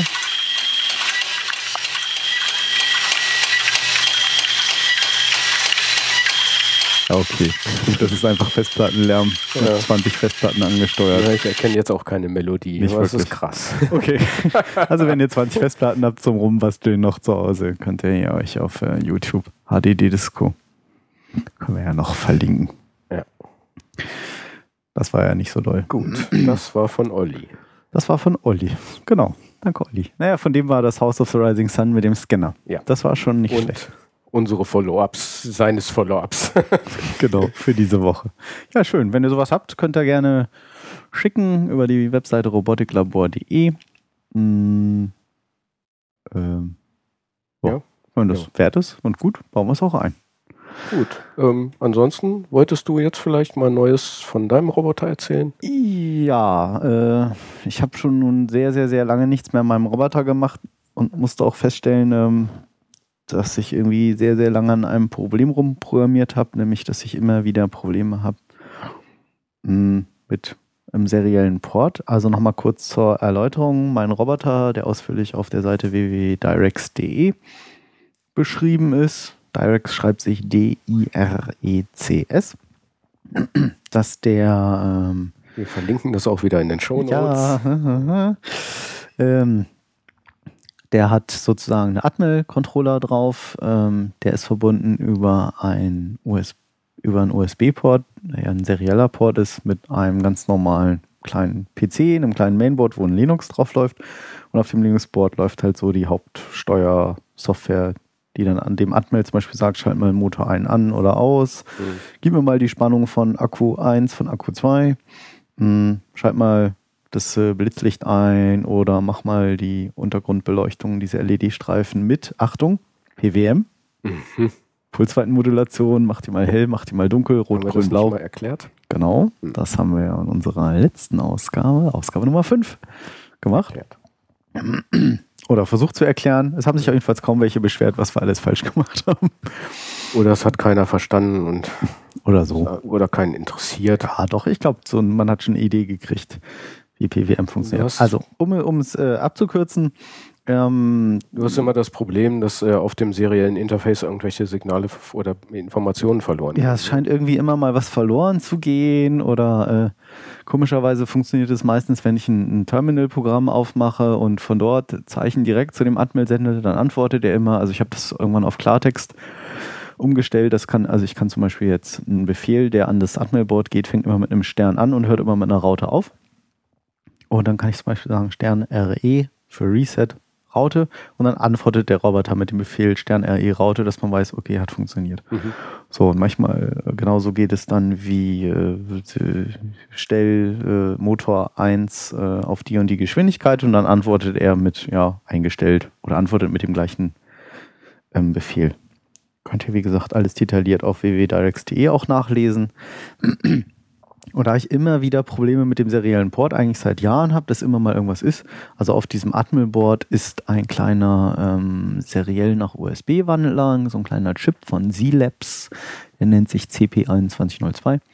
Und ich habe jetzt auch schon an anderen Stellen gehört, dass viele Probleme mit so einem Chip haben. Die einen sagen, das taugt irgendwie alles nichts, da geht öfter mal was verloren. Die nächsten sagen, ähm, nimm den von FTDI, den Chip, der ist viel besser. Der nächste sagt, nimm den von Prolific. Prolific? Prolific? Pro, nee, Pro- Prolific, Prolific, heißen sie, glaube ich. Ähm, das taugt irgendwie mehr. Äh, ich habe mich jetzt mal dazu entschieden, mal ein ganz neues Board spontan zu kaufen. Und zwar war ich auch völlig überrascht, ähm, in was für geringe Preisregionen das mittlerweile gefallen ist. Und zwar hat der Sven mir hier empfohlen, oh, du wirst das ja vielleicht heute oder morgen noch hören, Sven, ein Board von, na, wie heißt der? ST Microelectronics, nennt sich STM32F4 Discovery, ein völlig leicht sprechender Name, hat einen 32-Bit ARM-Prozessor drauf, genau genommen 32 ARM Cortex M4F mit 1 MB Flash-Speicher, 192 KB RAM. Und das ist ja gleich so eine schöne Platine mit diversen anderen Sachen noch mit drauf. Hat zum Beispiel drauf einen Anschluss um, zum Programmieren und zum Live-Debuggen mit Windows-Software. Leider nur mit Windows-Software, wenn ich das richtig gesehen habe. Ich kriege das Board erst, wenn es klappt. Morgen, wenn ich Glück habe.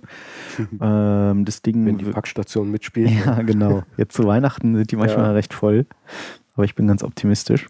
Mm, Der wird mit Strom versorgt, zum Beispiel ähm, über den USB-Port oder über eine externe 5 Volt Spannungsversorgung. Das Board, das ist eigentlich so ganz typisch. Man kann auch mit nur 3 Volt Strom versorgen.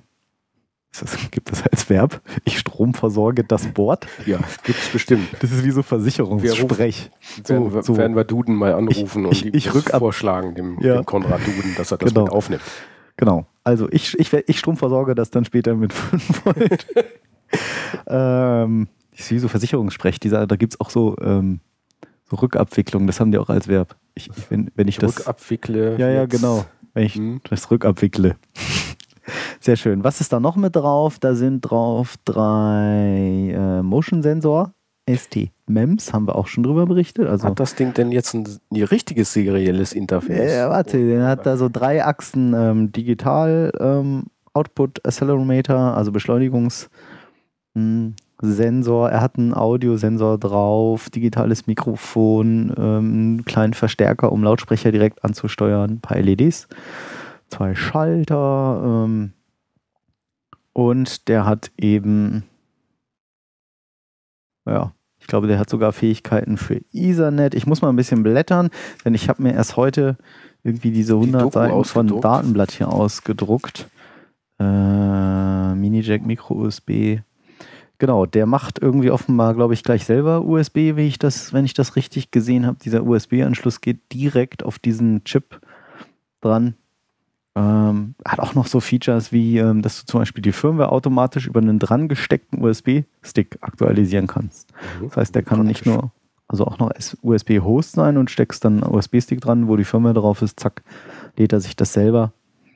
Hm, Das fand ich sehr, sehr beeindruckend. So. Mhm. Und ansonsten ist es einfach ein, ach so, schlappe 168 Megahertz hat das Teil, hat sogar noch eine FPU mit drin, also Floating Point Unit, mit der man also Kommazahlen sehr schnell berechnen kann, was für einen Microcontroller erstmal standardmäßig nicht wirklich gang und gäbe ist. Das ist ja alles schon nicht schlecht. Ich meine, gut, aber heute mit den Gigahertz-Prozessoren im Handy, okay, Klar. in Relation hört sich das langsam an, aber wenn Richtig. ich bedenke, dass mein Newton damals auch einen 168 Megahertz ARM-Prozessor hatte und wie schnell das Ding damals war, Und hat was gekostet damals, der äh, Newton? 2000 Mark. Krass. Und jetzt? Genau, so und dieses Board kostet bei watterott.com, schöner deutscher Versand. Äh, also ist jetzt schön, mal sehen, wenn das Board morgen ankommt, ist er richtig schön. Und dieses Board kostet komplett 16,66 Euro. Krass.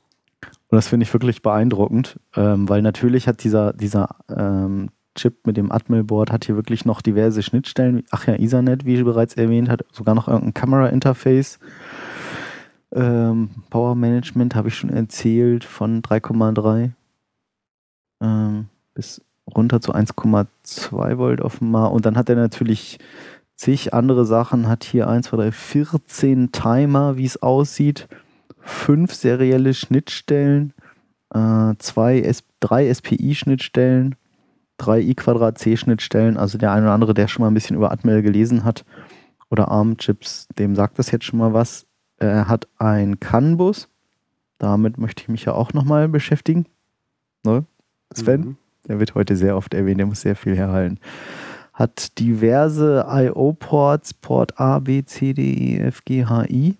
Das ist schon mal eine Menge. 1, 2, 3, 4, 5, 6, 7, 8, 9. Also wahrscheinlich 9 mal 8 Bit nehme ich. Nee, 9 mal 16. Ja klar, ist ja ein 16-Bit-Prozessor.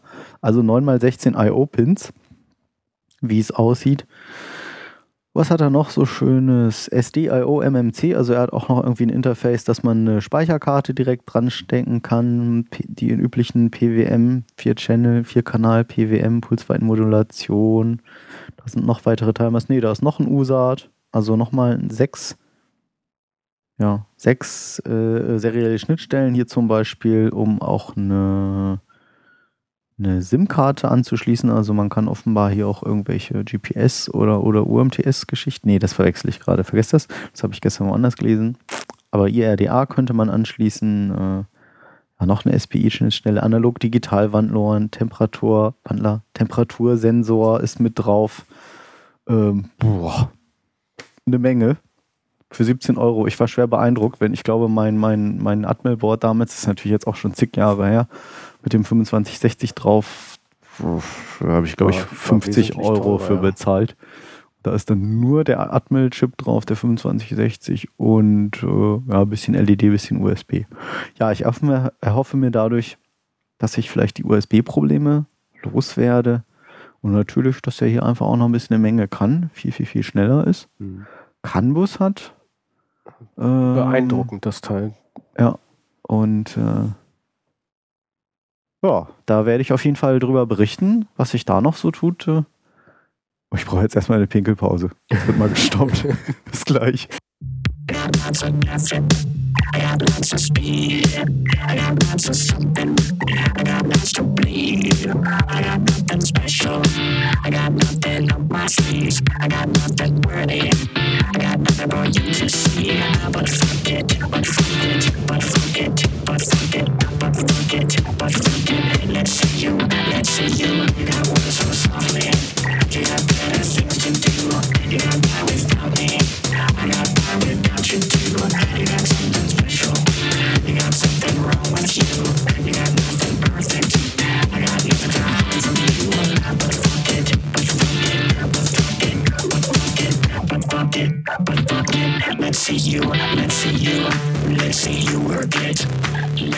Ja, Pinkelpause beendet. Alle wieder zurück Was ihr im. Hintergrund gehört habt oder noch so gerade ausklingen hört, ist Professor Klick von der Movements EP.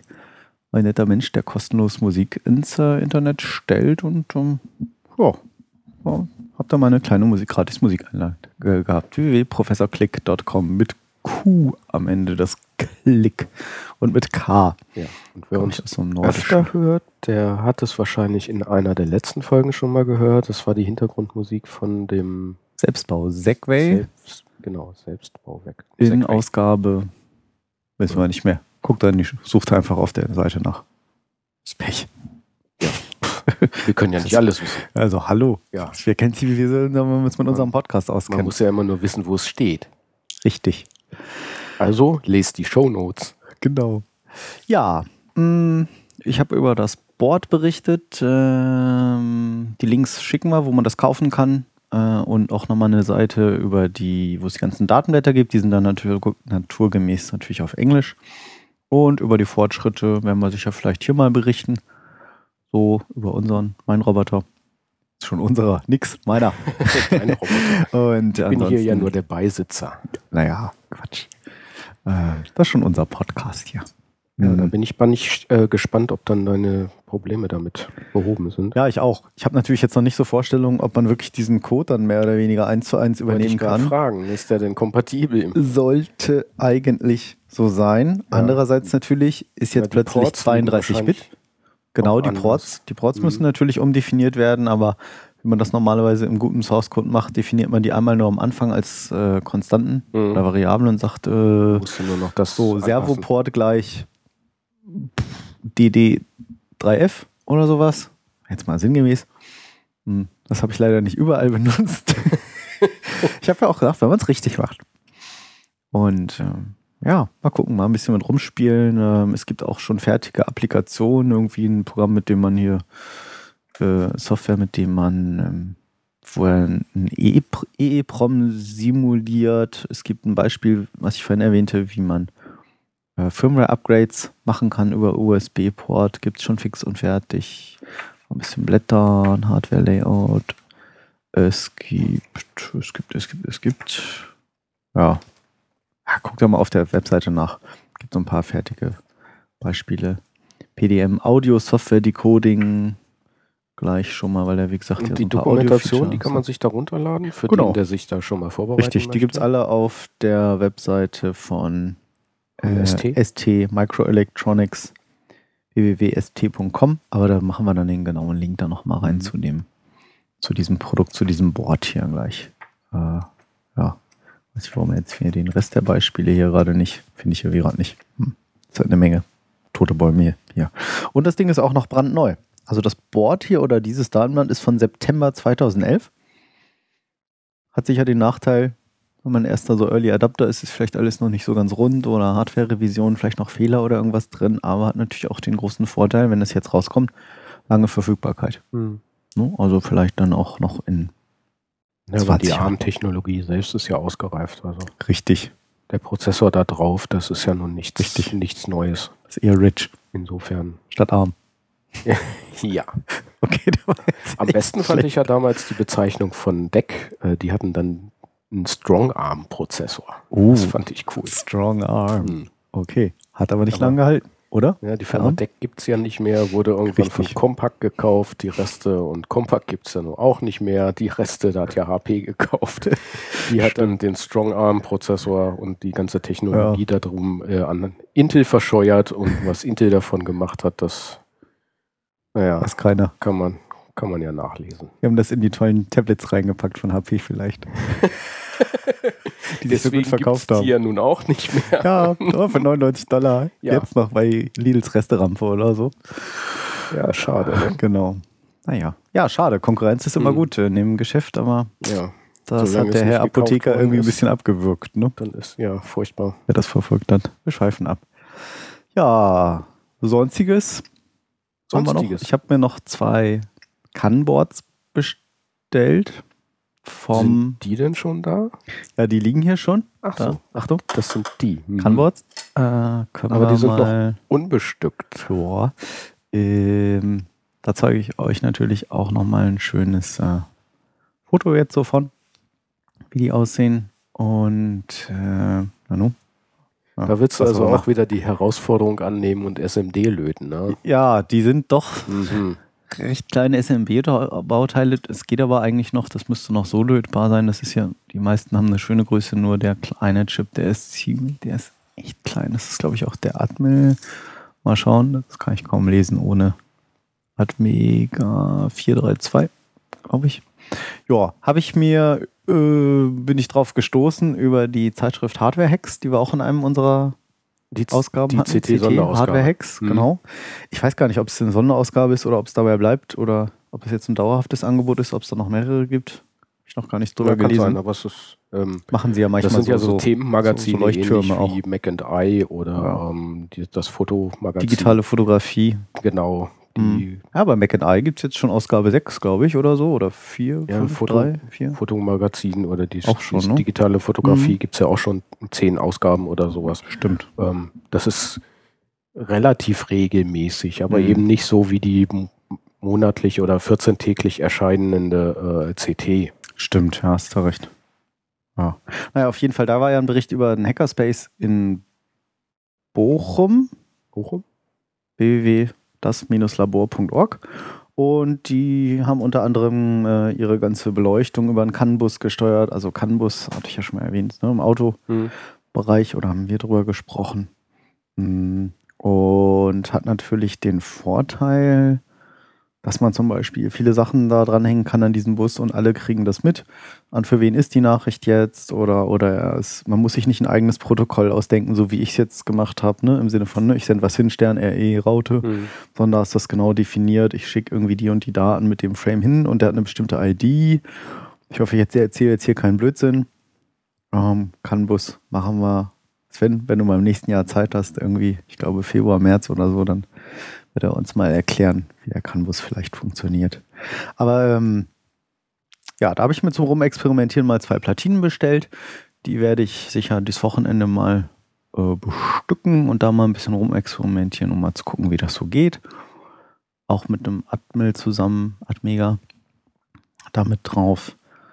Ähm, ja, mal gucken. Voraussetzung, dass das Watterrod-Board nicht kommt. Das hat irgendwie jetzt gestern ein bisschen übersteuert. Ähm, die Platinen normalerweise beim Labor kann man nicht, ist, wir haben jetzt nicht wirklich einen Shop. Ich habe dort einfach mal nett angefragt und gesagt, wie sieht's aus? Ähm, so eine Platine, 25 Euro, könnt ihr mir die mal schicken? Labnote hieß die, werden wir natürlich auch verlinken. Und ähm, ja, haben sie dann gesagt, kein Problem, überweist du uns das Geld, schicken wir dir. Hat dann erst ein kleines bisschen gedauert, ähm, war ein Kollege irgendwie nicht erreichbar, ging ein bisschen hin und her. Aber ist sicher jetzt auch nicht die Regel, dass dort ständig einer anfragt und sagt, äh, kann ich das haben, äh, was kostet das? Ich habe jetzt auch nicht mal Versandkosten fairerweise bezahlt, also lieben Dank nochmal nach Bochum, für die, die das vielleicht hören. Hm, haben sie mal so ganz unkompliziert mir die zwei Platinen geschickt zum 1 zu 1 Preis, als würde ich sie vor Ort kaufen. Mhm. Ja, Schön. und dann habe ich noch was ganz anderes zwischendurch gebaut, denn unser Podcast heißt ja für die Themen rund um Robotik und um Robotik zu Robotik gehören eindeutig auch Funk, zum Beispiel WLAN. Du guckst schon ganz gefragt, gespannt. Ja. Ähm, und es gibt ja auch dort viele Standards. Es gibt so XBee-Module, wo man zum Beispiel serielle Daten von einer seriellen Stillstelle einfach übertragen kann zu einem anderen Modul. Es gibt auch diese Module, die in dem berühmten 800, jetzt muss ich lügen, 886 Megahertz Bereich senden. Zum Beispiel so Hausbus-Geschichten, wenn man sagt, man will jetzt so, so ne, CAN-Bus war ja die Idee. Mhm. Eigentlich, ne, wie im Robotiklabor, äh, wie im Robotiklabor, wir sind das Robotiklabor. Nicht zu verwechseln mit das Labor. .org, ähm, nämlich dem Hackerspace in Bochum, habe ich gedacht, das ist cool irgendwie, du willst ja auch zu Hause was steuern. Wir haben zwar nur eine Mietwohnung, aber mal so zum Rumexperimentieren, ich würde gerne das Licht dimmen. Im Wohnzimmer zum Beispiel, im Fernsehen, Licht dimmen. Mhm. Also habe ich mir Und dann ja? ganz dekadent vom Sofa aus, ohne natürlich aufstehen zu müssen. richtig über Funk oder im Idealfall ähm, gleich irgendwie über ein Webinterface im iPad einmal so drüber streichen, so ein Mhm. Slider, Licht wird dunkel. Also habe ich mir als erstes das iPad gekauft. Ja, das ist eine gute Vorbereitung. Jetzt bin ich auch echt pleite. Aber ähm, Aber das so mit dem Drüberstreichen. Ich, ähm, wir haben einen Kunden, ähm, für den haben wir eine iPad-App entwickelt. ja, Der wollte seinen Türöffner so mit Drüberstreichen öffnen. Also, der also übers iPad streichen. übers iPad. Nicht über den benutzt- Türöffner. Genau. Der hat da so einen, einen elektrischen Türöffner und der hat eine ähm, Mhm. Kameraüberwachung an seiner Tür.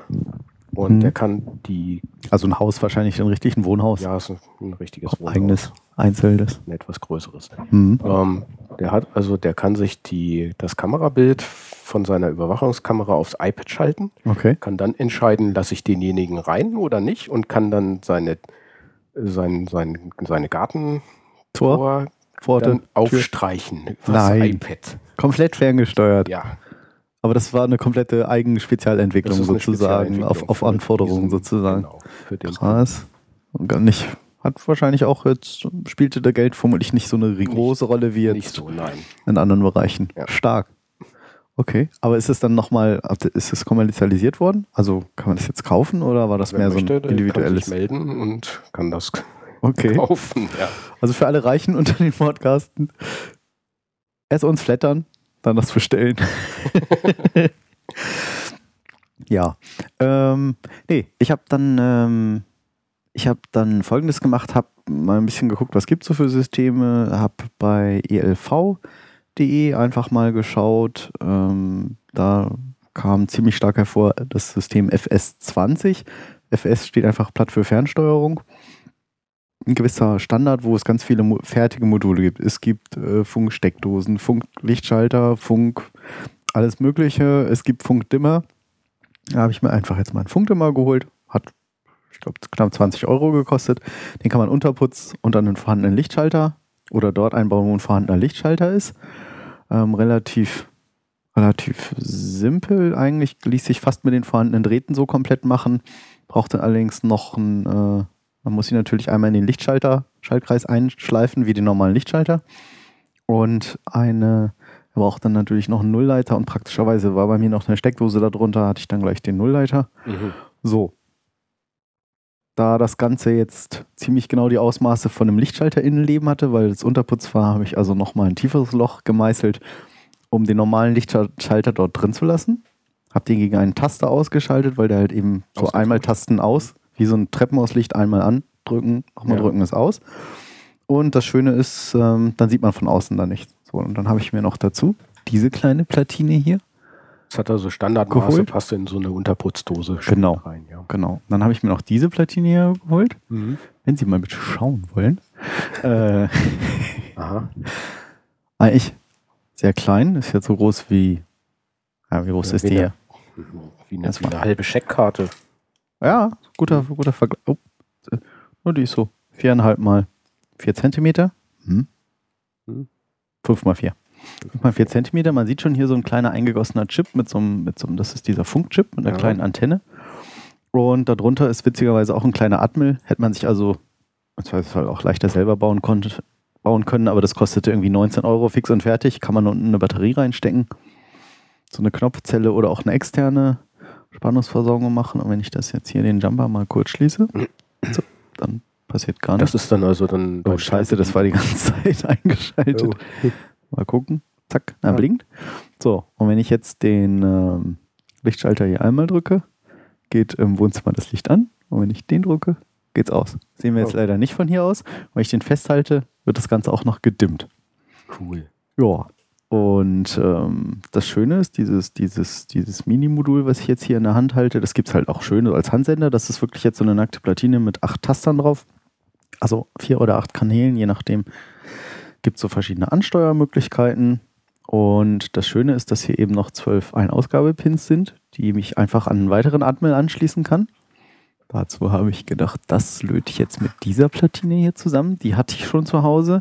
Die habe ich mir mal auf tuxgraphics.org oder com oder so bestellt. Äh, oder so. Verlinken wir wieder. Heute haben wir viele Links, ne? Mhm. Ähm, die ist, macht nichts anderes, äh, als dass dort auch der, ein beliebter Atmel-Chip drauf ist.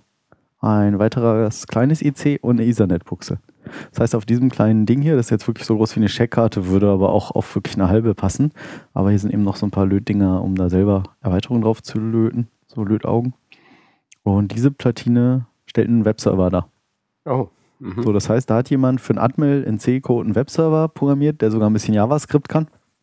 Und die kann ich jetzt, also die ist so online, relativ teuer, glaube ich. Habe ich echt vor langer Zeit mal gekauft, bestimmt schon ein Jahr her.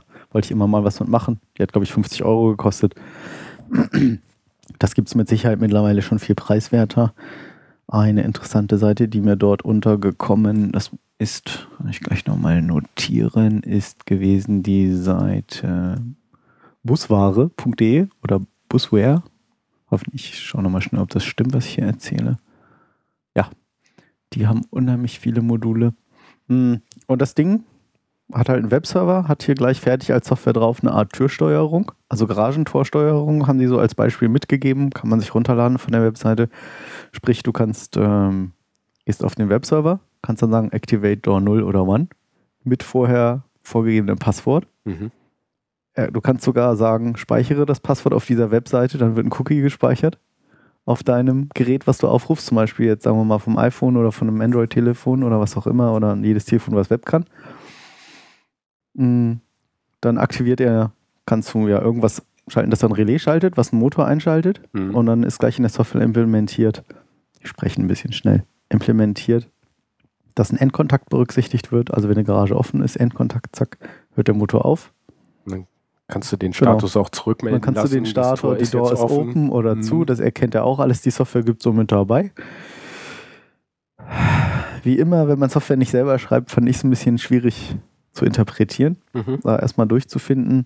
So, und die Idee war nun, zum, die Software anzupassen, modi zu, zu modifizieren, dass hier diese kleine Funkplatine eben drauf kommt. Mhm. Und dann habe ich eigentlich fix und fertig schon die Lösung. Erstmal nicht in schön, aber zumindest zwei Buttons wie Licht an, Licht aus Mhm. Mit relativ einfachen Mitteln oder zumindest mit relativ viel, oh, äh, mit wenig Lötaufwand. Ja. Wenn man will, kann man diese Dinger natürlich auch als Bausatz bestellen. Ich war ein bisschen faul damals zum Löten. Deshalb hatte ich dieses 50-Euro-Ding genommen. Ich bin der Meinung, das geht, wie gesagt, mittlerweile viel, viel, viel günstiger schon. Mhm. Ja, ich meine auch gelesen zu haben, dass es mittlerweile so kleine USB, also in USB-Stick-Größe so, so Webserver gibt, Ja, mit dem man sowas machen könnte. Ja. Vor allen Dingen, was ich dann bei weiterem Lesen und Hören, interessanterweise in einem anderen Podcast, der, wo es eigentlich um Macs geht, mh, fingen sie plötzlich auch auf, dann mal davon zu reden, über, über Thermostate, die man per Web irgendwie steuern und regeln kann und mit iPhone-Apps und was weiß ich was. Und dann haben sie sich auch über Bussysteme unterhalten, wie eben jetzt so CAN-Bus oder, ne, CAN-Bus nicht, aber eben über dieses FS20-System. Und das FS20-System hat einen großen Vorteil, es ist, oder zwei, das hat, äh, äh, was habe ich gesagt? Genau, das hat zwei Vorteile. Ähm, es gibt sehr viele Module dafür und sie sind eben super günstig. Ne? Mhm. Also 20 Euro so ein Dimmer irgendwie für, für einen Halogen-Trafo. In dem Fall muss man aufpassen, dass man die richtigen nimmt. Wenn du einen elektrischen Trafo hast, geht der natürlich nicht. Mhm. Äh, ja, und es gibt, es gibt sehr viele Sachen und sie sind günstig. Der Nachteil ist, Elektronischen, meinst du? ja genau, Also, also elektrisch. Nee, ich habe richtig so einen, also so einen gewickelten alten Ringkern-Trafo. Ringkern-Trafo. Hm? Ähm, so, der also Nachteil, wer so, ein- so, ein- so ein, wie ein Schaltnetzteil sowas hat. ja, so Ja. wie die neuen modernen Ja. heute überall eigentlich. Mhm. Wenn man so eine Ikea-Lampe irgendwo kauft und das sind nur so schmale kleine Kästchen drin und nicht so dicke Spulen, Mhm. dann muss man einen anderen Dimmer kaufen. Aber gibt es auch alles für FS20. Der. Nachteil bei FS20 ähm, sind zwei Sachen. Zum einen ist, äh, ist es gibt keinen Rückkanal. So, das heißt, wenn ich jetzt diesem Lichtschalter sage, geh bitte an, dann meldet der Lichtschalter nicht zurück, jetzt bin ich an. Mhm. Das heißt, wenn es dann Unterbrecher oder irgendwas gibt, dann denkt deine Software immer, der ist jetzt an. Oder wenn du einen Motor einschaltest, dann denkt die Software, der Motor ist jetzt an. Oh. Muss man also immer in der Software dafür Sorge tragen oder ja, ist das Garagendorf, ist es nicht, ist ein Schalter gedrückt, ist es nicht. Verzeihung, ich habe einen Frosch am Hals. Ähm, oder wenn, oder umgekehrt, wenn es gibt halt auch Sensoren dafür, wie die die Temperatur überwachen, die gucken, wie warm ist im Raum, da hat man so schöne Kurvenverläufe, kann man sich da ja machen. So, ne? Im Winter ist es im Schlafzimmer immer so und so viel Grad gewesen, ich kann nicht weniger heizen, mehr heizen, solche Sachen. Kann man ja die dollsten Sachen, könnte man dann ja programmieren, so. In der Regel, so ein, zum Beispiel eine Aufzeichnung, Profil, ne? So automatisch, in der Regel kommst du immer zwischen 16 und 18 Uhr nach Hause. Also mache ich um 17 Uhr schon mal die Heizung an, damit es ein bisschen wärmer ist. Mhm. Oder in der Regel gehst du irgendwie um, was weiß ich, 1 Uhr nachts ins Bett, Stunden, drehe ich um 12 Uhr schon mal die Heizung auf eine kleinere Stufe, spart dann auch viel Energie und damit echt Kosten. So. Mhm. Aber Das ist eben so diese- Sicherlich viel flexibler als so eine normale Nachtabsenkung oder so. Die, Ja, genau, die immer stumpf um drei ausgeht. ja, oder um zu den unmöglichsten. Zeitungen, äh, Zeiten dann die Heizung runterfährt. Richtig. Mhm. Und der weitere Nachteil ist, dass das FS2, also es gibt keinen Rückkanal, habe ich schon gesagt. Und der zweite Nachteil ist beim FS20-System, das ist total toll, dass ich das alles jetzt hinterher weiß, wo ich die beiden Sachen eingebaut, die Wand aufgekloppt und alles verkabelt habe. Es war nicht viel Aufwand, ein bisschen nach Loch reinhauen, aber sieht man ja nicht. Ähm, der zweite Nachteil ist, das ist nicht verschlüsselt, die Kommunikation. Ja, So, das heißt, du machst am Anfang so eine Art Pairing und dann legen die sich gemeinsam auf so einen, jetzt habe ich es vergessen, ich glaube, achtstelligen Code fest. und wer den weiß, Oder der irgendwie, ja, wissen nicht, aber du kannst dich halt auch unten, ich meine, das ist halt Funk. Ja, und das reicht halt auch schon mal 100 mitlesen. Meter weit. Das heißt, im Zweifelsfall kann ich mich auch unten hinstellen äh, und probiere äh, 65.536 Möglichkeiten aus und irgendwann habe ich, hab ich deine Wohnung erwischt. Mhm. Oder dein Haus. Und dann steuere ich halt irgendwelche Sachen. Hm, Ja, Garage auf, Garage zu. Ja, Wolke rauf, Wenn da Wolke die runter. Steuerung dranhängt, dann Blöd. bin ich drin. So, ja genau. Ach, machen wir das Tor mal auf. Ja, Praktisch. Wie sind die Einbrecher reingekommen? Hm. Die haben den Robotiklabor-Podcast gehört. ja, dieses soll keine Aufforderung zu Straftaten sein oder ähnlichem. Aber FS20 ist nicht verschlüsselt. Es gibt dann, glaube ich, Homematic zum Beispiel noch. Das scheint auch sehr verbreitet zu sein. Das ist, wenn ich das richtig gehört hatte, jetzt auch verschlüsselt. Ähm, ist dann aber eben auch mal doppelt so teuer mhm. die Sensoren und so. Aber auch da habe ich jetzt gesehen, gibt es sehr, jetzt doch ganz schön viel über FS20, ne? Ob das noch die Leute interessiert, wenn nicht, könnt ihr auf dem dafür fähigen Endgerät vorspulen. Wir haben ja Kapitelmarken drin. ja. Oder wir müssen doch noch so ein Seitenprojekt-Podcast. Ja, vielleicht. Aber wir haben gesagt, rund um Robotik und das äh, ist ja auch mit Microcontroller und ähnlichem. Ich habe nämlich jetzt noch gefunden, äh, auch über, ja, wie gesagt, über den anderen Podcast eigentlich, über Mobile Max. Ähm, schöner Podcast, einer meiner Lieblingspodcasts mit.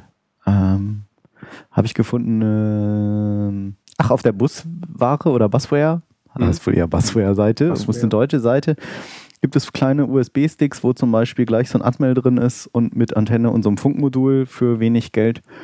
Ähm, den kann ich dann an irgendein Endgerät stecken, zum Beispiel an einige Fritzboxen sogar, ich glaube 7390. Da gibt es fertige Firmware, die eine Software unterstützen, die sich FHEM nennt.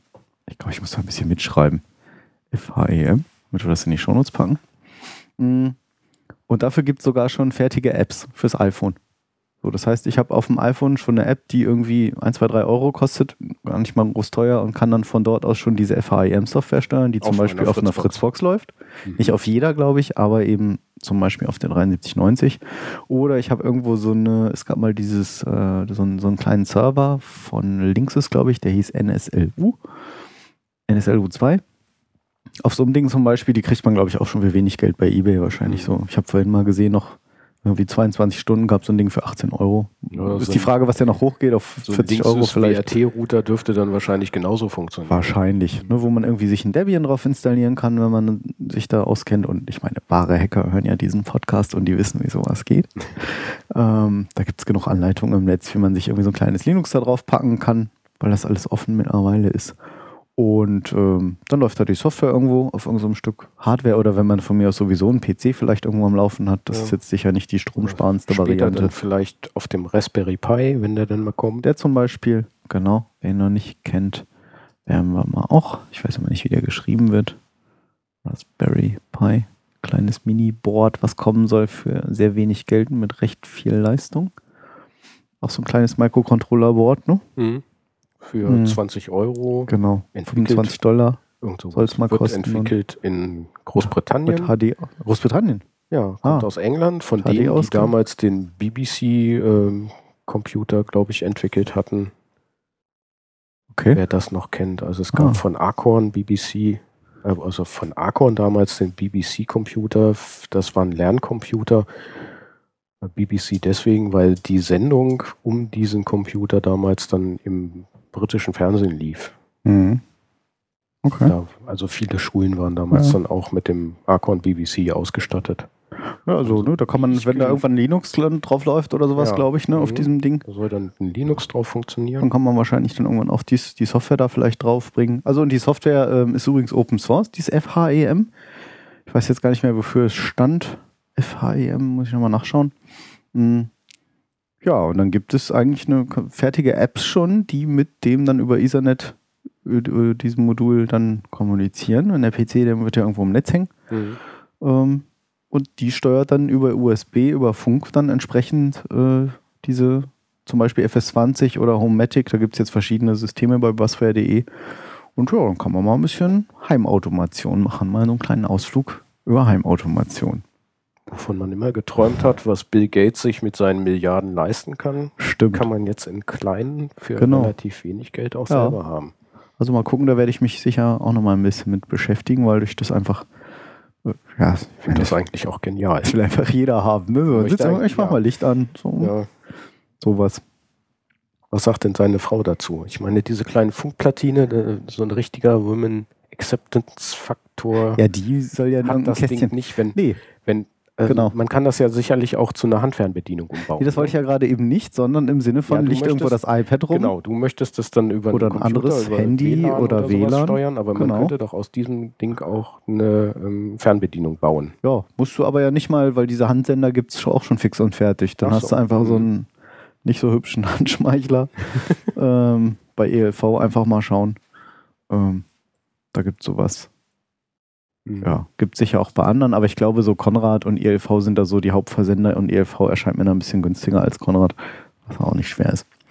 Mm, Nur so als, als, ja, als es- kleines Rand, als ja, kleines es Bastelprojekt. findet sicherlich nicht jeder cool, da äh, ein iPad zu haben. Nee, das muss ja auch, das ist ja, kann man ja auch einfach. wahrscheinlich auch einfach das mit einer Fernbedienung. Ja, und das muss ja auch überhaupt gar nicht immer dieses Apple-Zeug sein.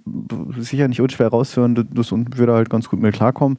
Aber das ist, ich kann das nun auch von jedem anderen Webserver machen oder von jedem anderen Smartphone, mit dem Mhm. ich ins Netz kann, kann ich mein WLAN zu Hause, GUI auf und dann gibt es das bestimmt auch. Das sind halt erstmal so Sachen, die man kann das auch alles selber programmieren. Das kann man auch machen. Ja, Guckt man sich halt an, Frage. FS20-Protokoll, wie geht das? Äh, kann man auch alles machen. Das war jetzt erstmal, ich war da ein bisschen faul. Wenn man halt nicht ganz so viel Freizeit hat, dann greift man ja auch mal einfach auf fertige Lösungen zurück, wie zum Beispiel die Module, die wir vorhin vorgestellt hatten, von, wie hießen sie? Tux, nee, T, Tinkerforge. No? Von unseren Ja, Deutsch-Akzent sprechenden. man, man muss ja auch nicht Kollegen. immer alles von, von Grund auf selber entwickeln. Man kann ja aus Baukastensystemen seine eigene Lösung Fertiges nutzen. Ja, entwickeln. Das ist genau. ja Oder, oder das Anpassen, das ist ja auch Hacken. Fertiges Ja. nehmen, so diesen USB-Stick zum Beispiel sagen, okay, was kann ich jetzt damit machen? Wie kann ich den selber steuern? Fängt man erstmal damit an. Ich glaube, dieser USB-Stick kostete fertig 19 Euro oder gab es vielleicht sogar als Bausatz. Mhm. Ähm, und äh, ja, los geht's. Also das Ding ist, glaube ich, frei Programmierer, Microcontroller drin und dann kann ich da mit dem Funk da rumsenden. Mhm. Alles, was die deutschen Vorschriften in unserem deutschen Festnetz, Funknetz so zulassen. Ja, Ja. das war Heimautomation. Jetzt haben wir schon anderthalb Stunden verquatscht hier. Mhm. Dann, ähm, eigentlich hatten wir noch Feedback bekommen von einem Gast auf einer Website, äh, auf irgendeiner Webseite, Auf irgendein, äh, der irgendwie geschrieben hatte, ähm, Hatte ich das schon gesagt? Ja, mit dem, dass er jetzt auch anfangen will, Roboter zu bauen. Das war der Daniel. Aber ja, den- schrieb irgendwie noch. Daniel hatten wir, aber wir Genau, hatten er noch würde- den Gast, genau. der auch ähm, unter den Shownotes irgendwo seinen Kommentar hinterlassen hatte, dass er ähm, gern mehr über den mechanischen Aufbau von Fahrrobotern hören möchte. Genau. Ich, Ich- weiß nicht, ob wir das in der heutigen Sendung Ich glaube, noch- zeitlich würde ich sagen, bevor wir jetzt alle einpennen, Aber- die das hören, ähm, das verschieben wir mal ein bisschen. Ich glaube, da könnten wir ruhig dann auch demnächst mal ein bisschen ausführlicher darüber reden, was wir da oder was, Ja, was Erfahrungen- insbesondere du für Erfahrungen da gesammelt Ja. hast. Das ähm, auf jeden Fall. Ich schiebe das gerade mal runter, dass wir das in der nächsten Folge vielleicht mal äh, machen. Ist ja auch eine schöne Notiz. Arduino-Plattform an Arduino. Mhm. Wie hieß das? Android. Android-Plattform mit Arduino. Das äh, fand ich auch nochmal interessant, was man da machen kann, weil viele Hand Handys, die eben nicht, ich möchte ein Smartphone haben, nehmen dann aber Android. Ist im Zweifelsfall günstiger. Ja. Ähm, das verschieben wir jetzt einfach mal ein bisschen aus Zeitgründen. Dann haben wir noch fast zum Schluss Den Roboter, den Roboter des Monats. Den haben wir von Flo gekriegt. Den rufen wir nochmal auf. Das war auch ein schöner, kleiner, als Video, beeindruckender ne? Roboter. Leider auch mal wieder ein Video. Es gibt sehr wenig Audiopräsentationen über Roboter im Netz. Ich Das ist ja auch ein bisschen mal- unsinnig. Meistens Naja, möchte man das dann ja auch sehen, wie die Dinger sich verhalten. Wir mal gucken. Der nennt sich PocketBot 2. Ist ein Roboter, der ist, passt in eine Streichelschachtel. Der ist also 4,8 Zentimeter mal 3 Zentimeter mal 1 Zentimeter Höhe. Kommunikation, Bluetooth, über, also Wireless. Hat ähm, Wheel Encoder, also äh, sprich Odometrie, das heißt, er hat erkennt, äh, wie sich die Räder drehen, haben wir Mhm. auch schon mal drüber berichtet, beim, mit Kabellichtschranken. So ähnlich wie früher eine Maus. Ja, genau. Also eine Maus, die noch auf einer Rollkugel lief. Richtig. Und ähm, dann hat er äh, äh, eine Motorsteuerung mit auf der Platine drauf, die auch Rückwärtsfahrt erlaubt, hat Linienerkennung drauf und erkennt auch noch seine eigene Geschwindigkeit, Beschleunigung und den Batteriestatus. Alles auf einem kleinen, äh, kleinen, oh Gott, es wird spät, auf einer kleinen Platine, die in eine Streichelschachtel. Matchbox Ich starte das mal. Ist das Ding ähm, eine Eigenentwicklung oder kann man das kaufen? Ja.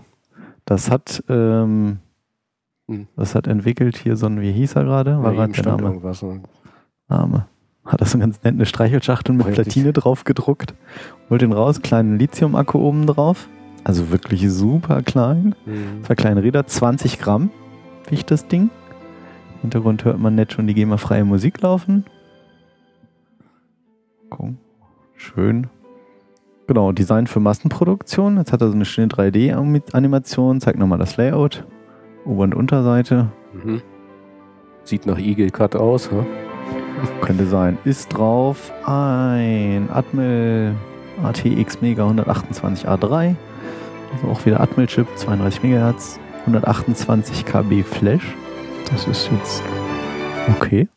2 KB EEPROM und 8 KB SRAM hat das gute Teil.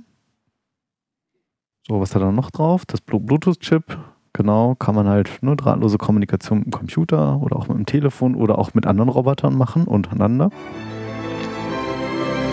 Batterie. Sieht aus wie so ein, ja, stimmt sogar. Lithium mit Polymer-Akku. 3,7 Volt. 30 Minuten hält der Akku. Gut, da kann man erstmal eine Stunde rumspielen, 190 halbe Stunde. Milliampere-Stunden. Mhm. Ist wahrscheinlich wie so ein, so Nokia-Akku oder sowas in der Art, ne? Ja. Hat dann zwei Räder drunter. Differential Drive, also sprich können beide Richtungen, ne, die Motoren, Mhm. sich gegeneinander drehen. Das ist abgefahren. Gearing. Das Getriebe sind zwei Neodym-Magneten. Das ist einfach ein Neodymmagnet in der Mitte, der die beiden Achsen anzieht aneinander. Oh. So, das heißt, die sind gar nicht mechanisch irgendwie verbunden. verschrauben, ver verbunden, sondern einfach nur Über halten die sich so gegeneinander. Über den Magneten. Ist ja sehr schön dargestellt, wie diese auf in dem Video. Das verlinken wir natürlich hier nochmal. Gleichzeitig die Radencoder sieht man auch noch. Also das Ding ist einfach, wie schreibt er so schön, klein, minimalistisch und robust. Und ja, das erzähle ich euch nochmal ein Linienfolgemodul mit acht optischen LEDs. nee, acht Punkte mit fünf Infrarot-LEDs und vier Fototransistoren, die halt dann den Boden eben überwachen können, ob da eine Linie ist, schwarz oder weiß. Und jetzt sieht man nochmal eine kurze Präsentation, wie er das Ganze macht, auf der Linie fährt. Eine dicke schwarze Linie, sieht man links so schön so vier Balken und sieht sehr schön genau, wo die Linienposition ist, die da so einen Ausschlag dann zeigen. Ganz gut visualisiert hier, ne? Mhm. Und dann kann er auf seinem, seinem Racetrack fahren, ja. Richtig, Line Following. Jetzt hat er hier so schwarzes Klebeband aufgeklebt, wie man das so üblicherweise macht. So eine 8. 3M, sehr schön. Und jetzt saust ihr hier doch recht fix im Kreis. Das ist erstmal so weit nichts Besonderes. Beeindruckend ist hier wirklich einfach die, die Größe oder eben die, die, die kleine, Ja, die Kleinigkeit. Kleinheit. Radencoder haben wir schon Man kann ähm, das Ding gesagt. in so ein Matchbox-Auto einbauen. Genau. Die Radencoder haben 40 äh, Zähler pro 40 Counters, also 40, ja, wie sagt man das? 40 Umdrehungen. Also eine Radumdrehung ergibt 40 Impulse, Mhm. was einer Auflösung von 0,725 Millimetern entspricht. Das natürlich eine extrem hohe Auflösung ist. Das heißt, der Roboter merkt sozusagen eigentlich auch, wie weit ist er vor- oder zurückgefahren. Jetzt hat er hier zum Beispiel ein Beispiel, wie er diese Kurve wieder abfährt und man sieht gleichzeitig, wie die Fahrt an dem Bildschirm aus per Pixel drauf gezeigt wird und er ziemlich genau immer wieder auf der gleichen Linie lang fährt, sehr präzise. Das ist schon sehr beeindruckend, zeichnet er der Linie jetzt auf den Screen und eigentlich kaum Abweichung. Das ist schon beeindruckend. Ja, dann hat er noch einen Farbsensor, der also alle RGB-Farben auch noch erkennt. Alles in diesem kleinen Ding. Also diese Musik ist wirklich gruselig. Ich weiß gar nicht, ob man die hier hören kann. So leise im Hintergrund vielleicht. Dann kann man ihn also auch noch steuern, dass Ja. er erstmal die rote Abbiegespur benutzen soll und später dann Ja. Nach grün wechseln. Zum Beispiel, ne, er hält ihn jetzt hier so drüber über so gelb und rot und blau und man sieht im Hintergrund tatsächlich so ein RGB-Feld, zack, grün. Ja, genau das, was du gerade gesagt hast, Ja. kommt jetzt. Du kannst das Video ja noch nicht. Jetzt hat er hier eine blaue Strecke, eine rote, wo er langsam fährt Mhm. und eine blaue, wo er beschleunigt. Sieht man, ne? Guck, da auf der Mhm. geraden, zack, beschleunigt er und jetzt auf der roten wird er wieder langsamer. Eigentlich auch ein nettes Feature. Oh, jetzt geht's los hier. Äh, ja, jetzt zeigt man nochmal, wie genau das Ding ist. Jetzt zeigt fährt er sozusagen ein Quadrat ab und zeichnet das gleichzeitig auch noch, zeichnet das auf dem Bildschirm. Und das ist so präzise, dass er jetzt wirklich hier so ein blumenartiges Muster reinmalt mit der Linie auf dem Bildschirm. Dann hat er auch noch Abstandssensoren, auch mit Infrarot-LEDs von vorne und hinten, wo er dann eben eine Hindernisvermeidung machen kann. Also jetzt fährt er wieder auf der Linie lang, legt er da ein Hindernis hin, der Roboter weicht diesem Hindernis aus und fährt dann automatisch auf der Linie weiter, bis er sie wiederfindet. Das ist schon sehr beeindruckend. Ja, hier sieht man nochmal, zeigt er nochmal den Beschleunigungssensor mit Freefall Detection. Ah, okay, dass er nirgendwo runterfährt, ne? So von der Tischkante oder sowas. Und zeigen sie das. Ah, jetzt zeigen sie so die Achsen. Okay, das sieht man eigentlich, das fand ich ein bisschen komisch. Guck mal, jetzt dreht er den um und die Schieber links, die bewegen sich gar nicht, ne? So ein ganz bisschen nur. Das hat mich ein bisschen überrascht. Nur so die Achsen bewegen sich nicht so. Tja, ja, die Musik im Hintergrund, äh, das ist auch eine ganz berühmte Hannoveraner Band. Ich weiß Oh nicht, das nein, ist jetzt nicht. unbedingt GEMA-frei. Ich weiß nicht. Machen wir mal Ton aus. So. Ja. Ja. Und jetzt zeige ich dann nochmal, wie er Highspeed-Linienverfolgung macht. Also das solltet ihr euch wirklich mal angucken, das Video. Das ist schon beeindruckend, wie der da lang saust. Okay. Ah, jetzt wird es ein bisschen schneller. Line Following Speed 0,7 Meter pro Sekunde. Das ist schon, ne? ganz schön 70 schnell. Zentimeter in einer Mhm. Sekunde, das, äh, da geht schon was. Mhm. Und vor allen Dingen alles wirklich auf diesem super kleinen Ding. Genau, jetzt zeigt er jetzt nochmal, alles, was sie brauchen, ist zwei kleine Platinen, eine Ladeplatine, Ja. eine äh, Programmierplatine, also so ein, so ein, Flash-Adapter und passt in zwei Streichholzschachteln rein. Nochmal mit Euro-Stück, äh, äh, Euro-Stück daneben. Hat auch die Robot Challenge 2010 ersten Platz gemacht in der Freestyle-Kategorie im März 2000, ja, März 2010 in Wien in Österreich. Hat irgendeine Goldmedaille gewonnen auf dem Infomatrix 2010 ähm, in Bukarest und so weiter und so fort. Also sehr beeindruckendes Teil. Mhm. Danke, Flo, für die Zusendung. Das äh, war ein schöner Link. Haben wir natürlich gleich eingebaut. Ja, Jetzt kommt hier kein Kapitel. Warum nicht? Ich glaube, das Geldspind mag mich heute irgendwie nicht. Doch, da jetzt. Oh. Es ruckelt schon bedächtig. Eine Stunde 45, aber ja. Ja, haben wir alles? Äh, zwei kleine Punkte habe ich noch. Wir sind zweimal geflattert worden. Oh, tatsächlich. Zweimal von dem gleichen User. Äh, ich glaube, das ergab irgendwie insgesamt 75 Cent. Aha. Dankeschön Ja, dafür. immerhin. Die liegen jetzt noch bei Flatter. Ähm, denkt immer dran, Robotiklabor ist ein kostenloses Angebot. Das wollen wir auch gerne weiter so beibehalten. Jeder Flatter-Klick hilft uns da natürlich auch. Aktuell werde ich wohl das USB-Interface, äh, das Firewire-Interface von meinem Kumpel hier irgendwann mal im neuen Jahr zurückgeben müssen. Ja, und dann müssen wir uns selber Hardware kaufen. Da Ne? müssen wir uns selber was kaufen, da Mhm. müssen wir mal schauen. Also so Ähm, ganz kostenfrei ist unser Hobby nicht. Nicht wirklich. Kostet nicht nur die Zeit, sondern also ein bisschen Hardwarekosten haben wir dann doch. Ja, Unsere Headphones, äh, Headphones, unsere Headsets waren beide teuer und das stimmt. Wir wollen jetzt auch gar bislang nicht. war das, das Audio-Interface geliehen. Genau. Wollen wir mal gucken, dass wir da Neues kriegen. Wollen jetzt auch gar nicht so viel rumjammern. Das soll auch alles so bleiben. Aber wie gesagt, es ist ein kostenloses Angebot und jeder Klick auf Flatter hilft natürlich, das hier weiter am Leben zu erhalten. Und ähm, da sagen wir auch schon mal Dankeschön. Und ähm, Ja, bleibt uns weiter treu. Ich habe noch eine Frage. Äh, und zwar, falls sich einer mit GarageBand auskennt. Hm, Ich habe bisher dort eigentlich recht gute Erfahrungen gemacht. Aber ich würde gerne doch mal wissen, ob vielleicht einer, der das hört hier, der das zufällig auch nutzt, weiß, ob man per Hotkey eine einzelne Spur muten kann in GarageBand. Weil die sagen, ja klar, M drücken. Oder im Idealfall über MIDI-Signale. Ne? Ja, das ist dann, ich würde halt gerne Osculator benutzen, mit dem man MIDI-Signale von anderer Hardware senden kann, äh, um zum Beispiel mal einen Mute-Button zu machen, damit wir hier nicht immer reinhusten in die Headsets. Das ist nicht wirklich schön. Mm, Oder räuspern oder was auch immer. Ähm, aber offenbar kann man bei GarageBand nur, wenn man vorher mit der Maus oder den Pfeilta- Pfeiltasten die Spur auswählt und dann M drückt, dann wird halt genau die Spur gemutet, die gerade aktiviert ist. Und ich versuche irgendwie rauszukriegen. Ich habe im Netz nichts gefunden. Vielleicht geht es nicht, dass ich, was weiß ich, sagen wir mal, ne? Control 1 drücke und Spur Mhm. 1 ist gemutet und Control 2, Spur 2, dass man sowas halt irgendwie hinkriegt. Das würde ich gerne Das machen, Wäre, wäre eleganter, ja. dass wir das auch mal muten können. Ja. Ja. Ansonsten, jetzt vergeht- bleibt mir schon, schon langsam, bleibt mir schon langsam die Stimme weg. Ja, ansonsten hat es mal wieder viel Spaß gemacht. Hinterlasst eure Kommentare. Und äh, ja, hoffen, es hat euch Spaß gemacht. Ja, Uns hat auf jeden Fall. Wir werden auch weiterhin machen. Ansonsten ähm, rutscht gut rein ins neue Jahr. Fröhliche Weihnachten. Bleibt uns treu. Irgendwas habe ich vergessen. Vielen Dank fürs Zuhören.